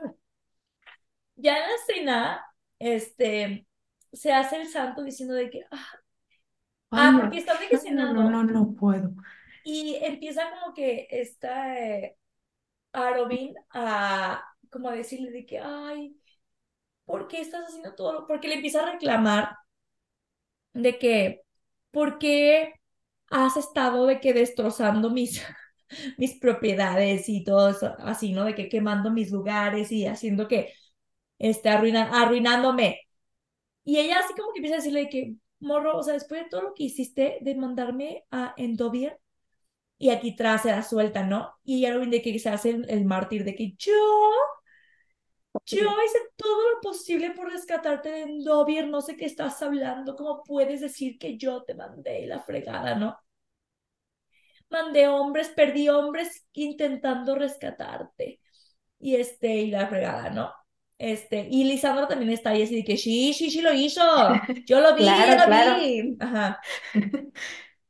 Y en eso de que cuando Lisandra empieza de que a decir de que sí, sí es cierto, que no sé qué, él empieza a decir de que, ay, sí, de hecho, uy, no, si supieras, o sea, yo, esta Lisandra, este, cada que ve el hoyo que dejaste en la pared del cuchillo que aventaste, se muere y lo dejé ahí como recordatorio y bla, bla, bla. Y empieza a contar, o sea, de que historias de ella cuando tenía 17 años. Y aquí me encanta, porque Rohan y Eileen se empiezan a, a comunicar de su manera esta invisible, ¿no?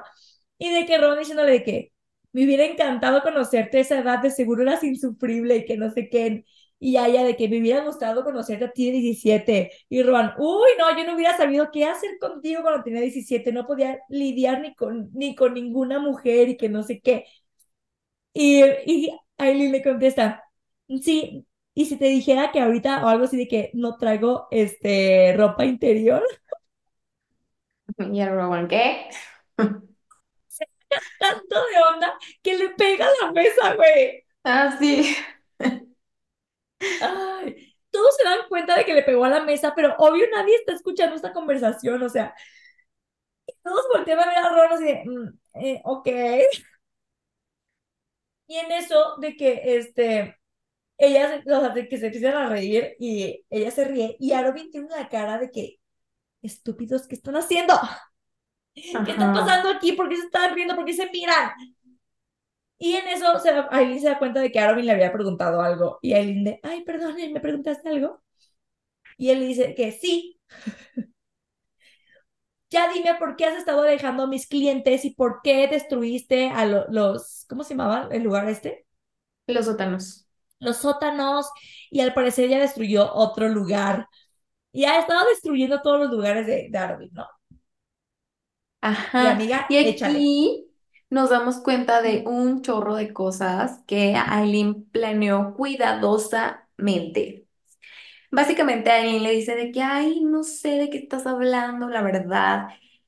Y aquí Arwen le dice, ah, no, ¿quieres decir que cuando arruinaste los sótanos, más allá de toda reparación, no fue una jugada en contra de mi inversión en esa propiedad y mi tajada mensual de sus ganancias?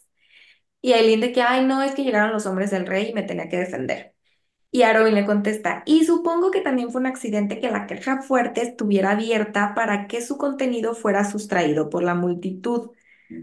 Y Aileen de que, ay, pues sí, ya sabes cómo son las personas, muy aprovechadas.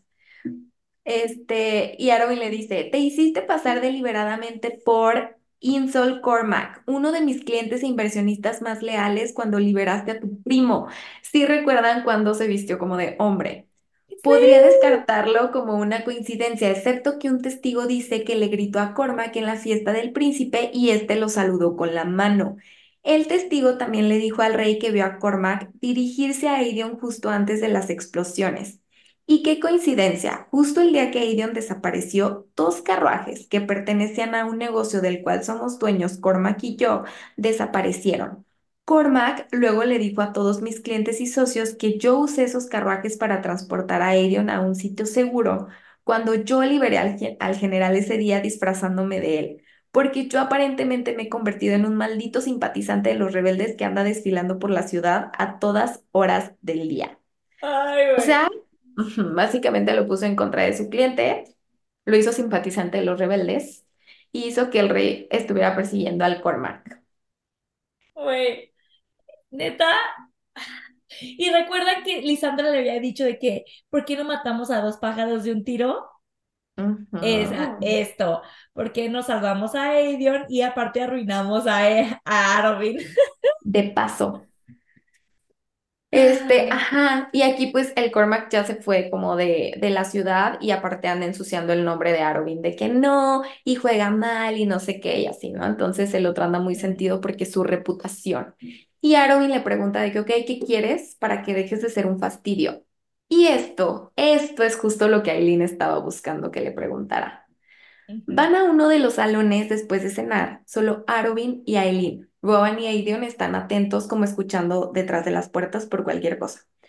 Arobin sigue diciéndole mentiras mezcladas con verdad, que él intentó rescatarla, que lo de Sam fue culpa de Farran, o sea que él no tuvo nada que ver, que a Wesley lo tuvo que matar para poner orden y así, ¿no?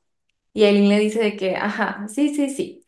Yo solo quiero el amuleto de mi familia de regreso y quiero recursos, o sea, hombres y dinero para mis objetivos.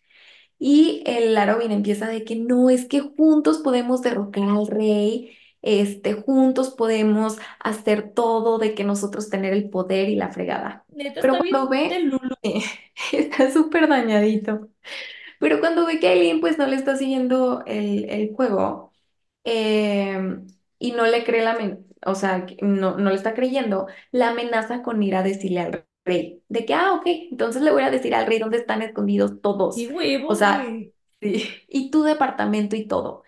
Y ella le dice de que, ah, pues que él también ya tiene listos a sus hombres con cartas afuera del castillo para decirle al rey sobre tu fortaleza y sobre todo lo que tú has hecho. Tras. Y el de, Conmigo ah, no. ajá, Ah. Se saca de onda también le dice que, o sea, te vas a con- con- convertir en una tirana Ay, traicionera. Ay, no, por cállate. favor. Entonces de que, este, ella le dice de que, y la señal para que, que yo mande eso es que yo no vuelva, así que cuidadito. O que ningún, o que Romano no vuelva. Y ya a Arobin no le queda de otra y se saca de adentro de su túnica el amuleto de la familia. Lo traía colgado. Al parecer el vato siempre lo traía colgado y creo que después, no sé si lo pusiste aquí, Aileen hace la relación de que, güey, con razón le iba tan bien y de ser un Ajá, sí. mini lord ahí de asesinos le se convirtió en el rey de los asesinos que es ahora, ¿no? ujú, Arobin se saca el amuleto, este, se lo quita y se lo da. Ah, sí, aquí está tu nota. Este, cuando Eileen toma el amuleto, siente algo de que su cuerpo le dice de que esto es raro, esto es alien, esto no está bien, esto no es sano, ¿no? Porque claramente ahí adentro está la, la llave del weird, está ahí. Y esta Eileen se pregunta de que, güey, ¿cómo Arobin no sintió? O sea, Arobin nunca sospechó ni por aquí de que estaba ahí la pinche piedra, güey. Nunca, nunca. Este, y Ajá, de hecho pues, creo que se pone a decir de que tal vez solo ciertas personas las pueden sentir. sí. Y pues bueno, ¿no? De que este, Aline se, po- se pone el collar, se levanta y le dice a Robin de que al día siguiente, o sea, mañana nos vamos a ver para hablar nuevamente y para pues ver qué rollo, ¿no? O sea, él le dice de que sí. Cuando se despide de ella, se acerca mucho, le toma la mano y tras le pone el anillo que le había quitado, porque ya ven que le arrancó la mano izquierda al, eh, al demonio que habían capturado. Pues le quitó el anillo al demonio y tras que se lo pone a la Eileen, y aquí la primera vez que yo leí el libro dije, ya valió madre, ya esto se fue al caño. Este, eh, ah, le hace una pequeña cortada y le- en la mano a Eileen y le lame la sangre. Y en eso el vato, o sea, Aileen aquí la verdad, mis respetos. Ay, sí, sí. Le empieza Iba a decir decir de algo, que, pero sí. ¿qué, qué ibas a decir? No, no, no, no quiero arruinarlo. Ok, ok. Le, le dice que parpadea, sonríe y ella hace todo lo que le dice, ¿no? Y él es así de que ya la hice, ya tengo aquí puppet nuevo, muñeca nueva con que jugar. Oye, en eso el estúpido creepy asqueroso le dice de que, dime que me amas. Súper sí. enfermo. Y le empieza a besar el cuello, güey, a tocarla. Y de que ella le dice, te amo. Y luego le dice, di mi nombre mientras dices que me amas. Güey, Ay, asqueroso cerdo. Sí. Y ella de que, te amo, Arobin Hamel. Así como, como robot, ¿no? Y yo no sé, neta, qué huevos. Y le dice de que, esto me va a gustar. Asqueroso, mientras la- le besa el cuello y la toca, güey. Qué pinche perro asco y coraje. Yo no sé cómo Rowan se detuvo. Este, Sí. No. en eso le dice de que vete a tu casa, haz- actúa como si nada, vete en mi carruaje. Cuando llegues, no le digas a nadie del anillo. Este, y al día siguiente te veo después del desayuno para ver cómo vamos a retomar nuestra ciudad y la fregada, ¿no? Bueno. Total, Aileen se sale así como robotcito, se suben al carruaje y ninguno de los dos, ni Rowan ni Arobin, perdón, ni Rowan ni Edion le dicen nada. Hasta este. Ay, ¿dónde me quedé? Ah, sí. Este, y ya pues, eh, ahí antes de salir le, le da una nalgada o le agarra la nalga, algo así, súper asqueroso, Ay, el sí. asqueroso. Está malito de la cabeza. Amiga, te notas, hacemos un corte antes de continuar. Sí. Ahora sí es el último. Sí, adiós.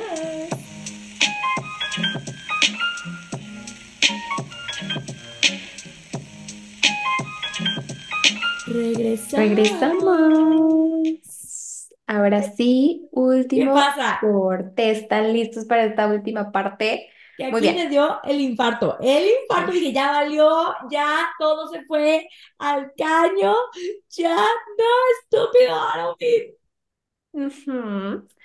Total que todo el camino de regreso, Aileen se fue como una muñeca, sin decir nada, perfectamente quieta, y pues tampoco Aedion ni Rowan dijeron nada, o sea, todos iban en silencio sin saber qué estaba pasando. Cuando llegaron a la sala del departamento, Aileen, súper quitada de la pena, se quitó el anillo y Aedion no andaba entendiendo nada, o sea, de que qué está pasando, alguien puede explicarme, Aileen, ¿estás bien?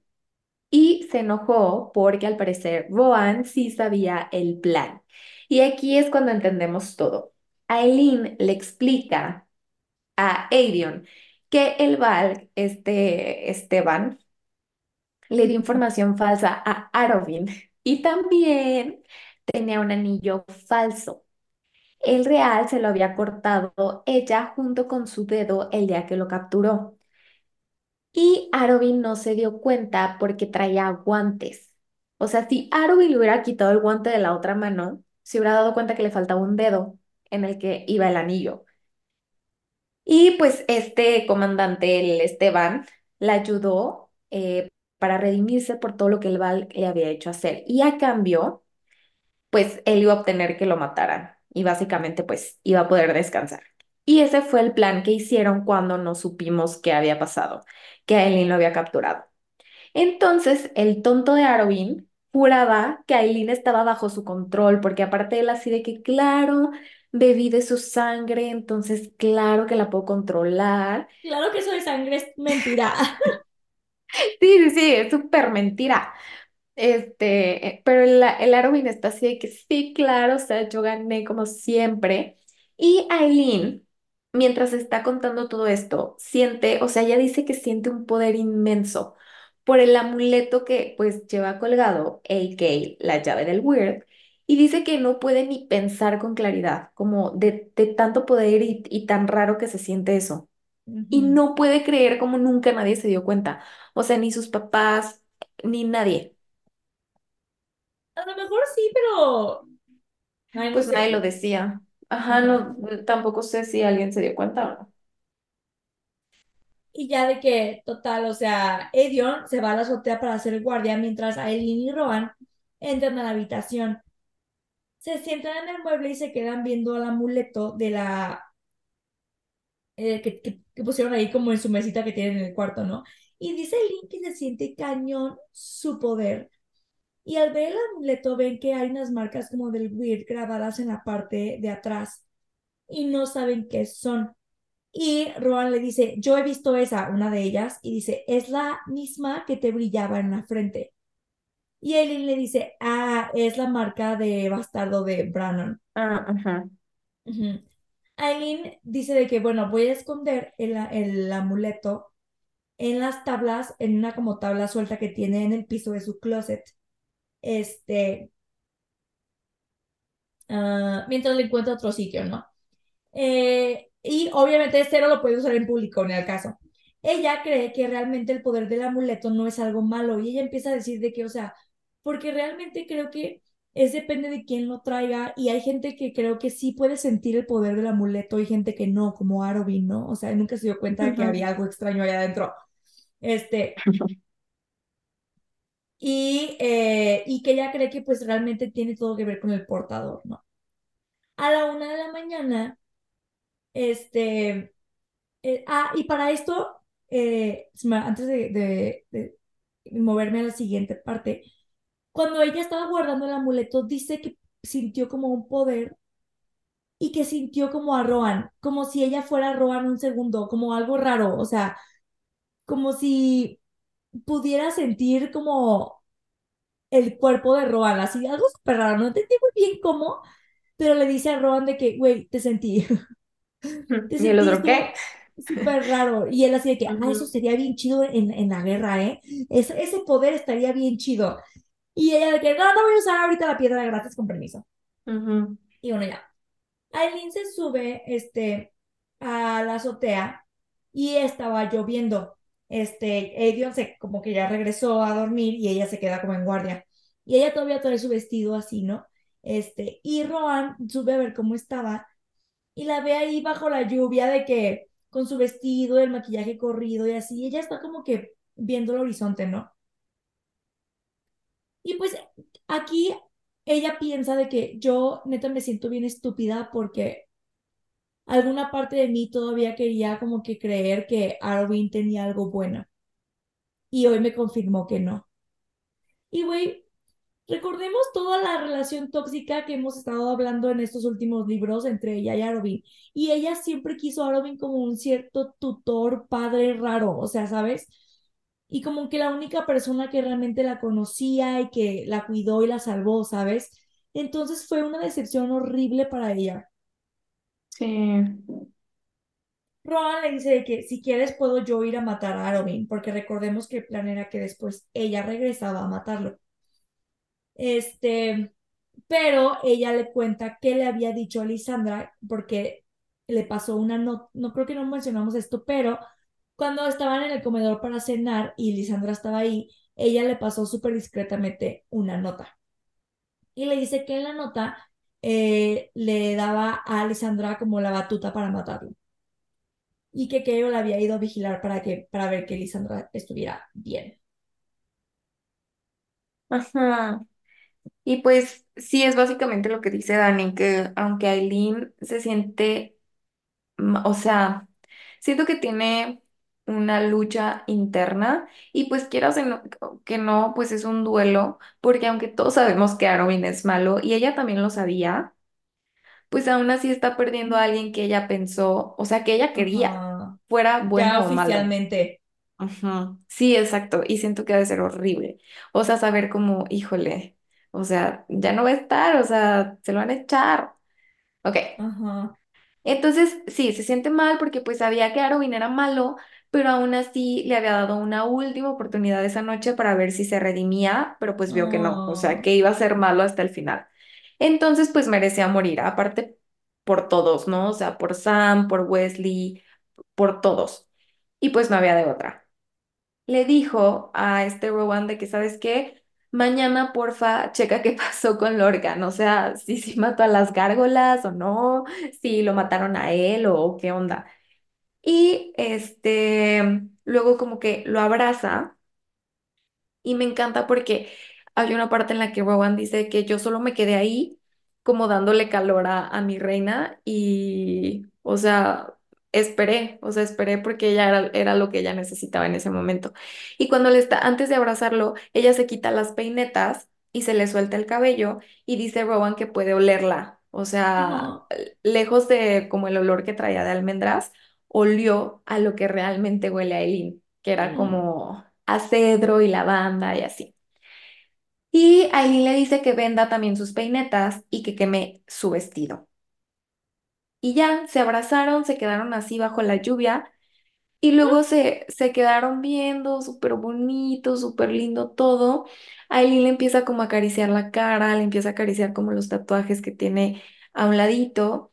eh, y en Y eso de aquí, perdón, repente, o antes de que digas sea, eso, antes de que digas eso, ajá, aquí Aileen por primera vez acepta que sí siente algo más que hay amistad algo. por Roan, porque aquí lo Sí. piensa de que no sé cómo estoy, he sido tan tonta para no eh, querer aceptar que quiero más que una amistad y que estoy súper atraída a él y que neta es difícil como controlarme, o sea, a su tacto, porque él la estaba de que abrazando también. Ya, continúa, perdón. Sí, que no son solo amigos, o sea, que. Que Hay no más, manchen. Ajá. Y que todo el mundo se da cuenta menos ellos.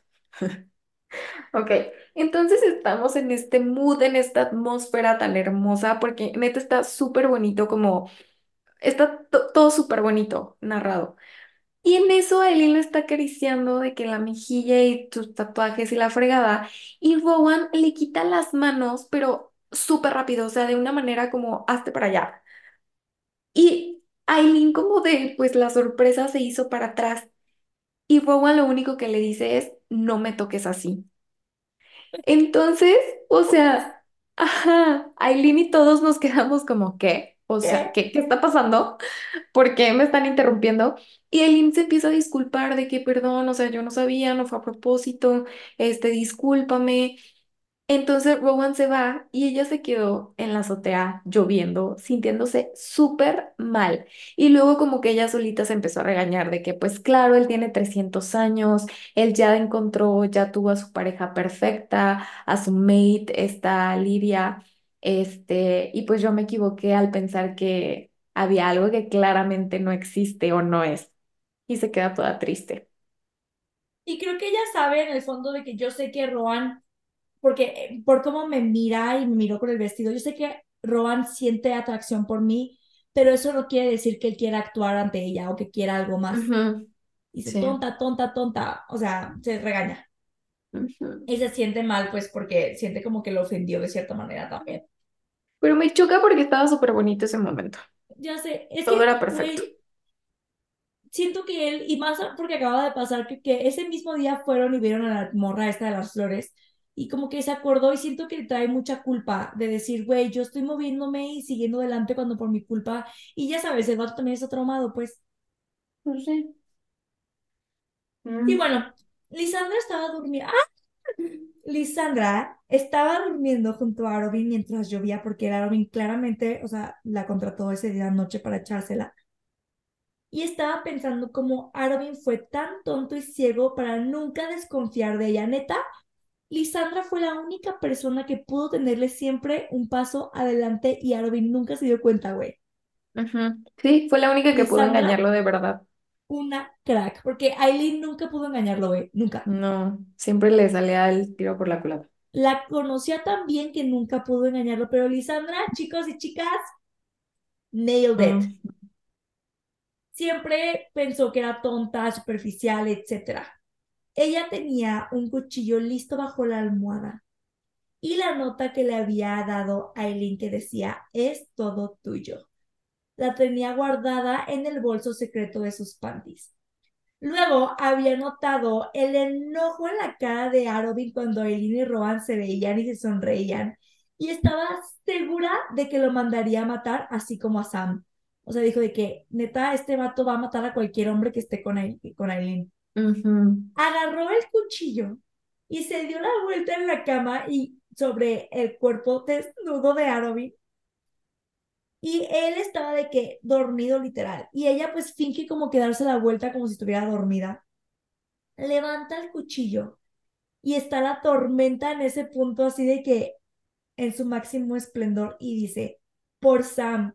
por Wesley, por Aileen y por mí. Y amiga, haznos el, el honor de leer este parrafito, por favor. Ah, me encanta porque dice, por la niña que fue, por la chica de 17 años en su noche de iniciación, por la mujer en quien, en quien se había convertido, con el corazón hecho trizas, con sus heridas invisibles aún sangrantes. Fue muy sencillo sentarse y deslizar el cuchillo por la garganta de Arobin. Yo nunca pensé que lo fueran a matar, güey, y qué hermoso que haya honestamente. sido Lisandra. Qué hermoso. Sí, de, yo de eso no me acordaba. No sé por qué yo tenía una escena en mi cabeza que yo creo que me inventé. Este, según yo cuando iban a cenar, como que había una pelea de la fregada y No, Aileen lo amiga. mataba.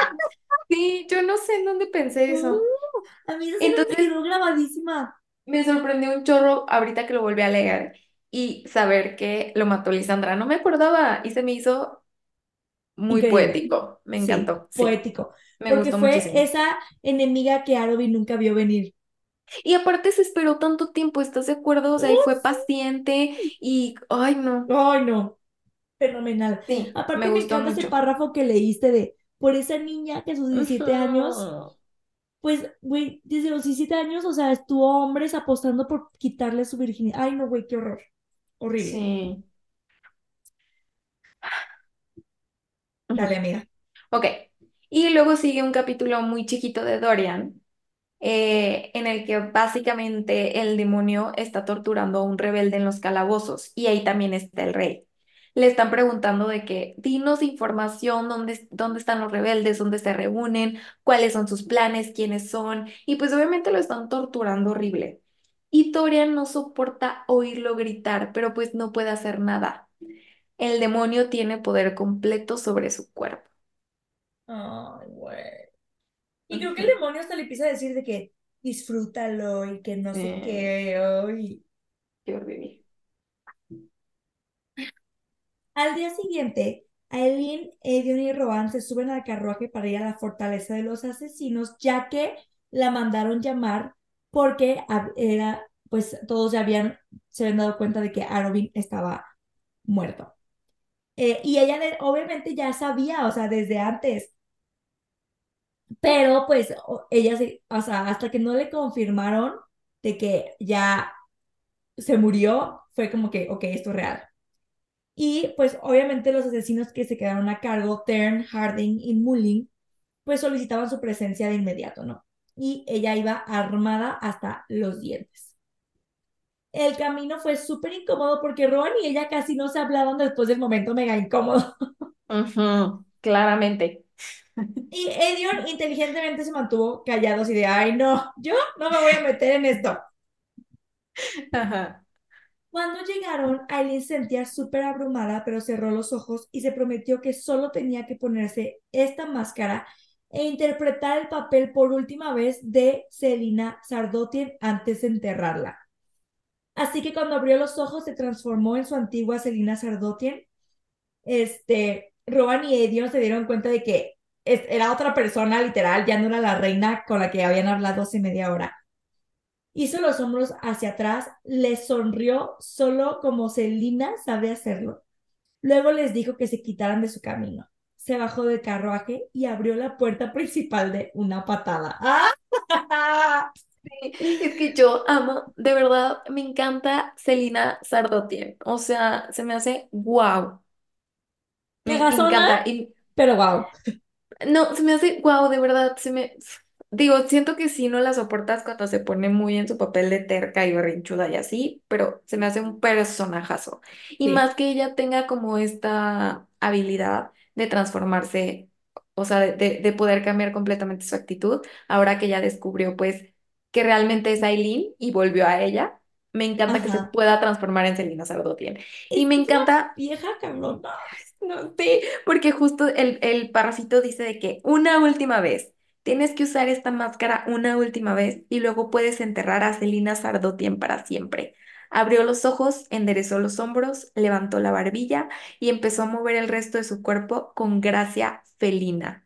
O sea, me encanta que se transforma por completo y, y me gusta muchísimo que Celina.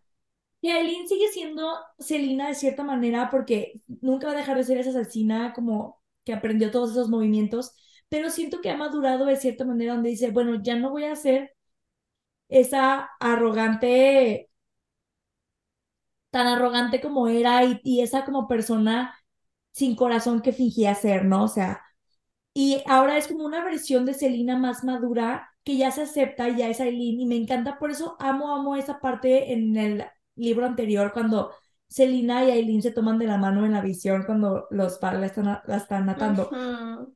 Porque es como, ok, podemos coexistir. Y me encanta esto, porque Aileen sigue siendo esa persona como que te impacta y te da miedo, porque creo que hasta a, Edi- a Edion le dice que le da miedo. O sea, Sí, pero ya de una manera más auténtica y sin jugar a un personaje. Y amo que tenga esta capacidad como de hacer esto. Sí, me gustó mucho. Sí, me gustó mucho eso. Ah, qué buenazo, qué increíble final de capítulo. Increíble. Y pues bueno, llegamos al final, sabemos que está larguísimo, disculpen, pero bueno, fue con muchísimo cariño y aquí la vamos a dejar hoy porque ya sabemos que los siguientes dos, para terminar, faltan todavía dos más, van a estar todavía aún más intensos. Sí, aparte es el último libro del año. Yay. Yay. Muy bien, pues amiga, muchísimas gracias. Te mando un abrazote. Gracias a todos allá que nos escuchan en casita, en el carro, en el trabajo, donde sea. Gracias a ustedes estamos donde estamos y seguimos haciendo esto. Y gracias por abrirnos un cachito de su vida y dejarnos acompañarlos en su día a día. Muy bien, yo soy Daniela Correa, y yo, Ani Alvarado, y esto fue Crónica P. Reinas y asesinas. Hasta pronto. Bye.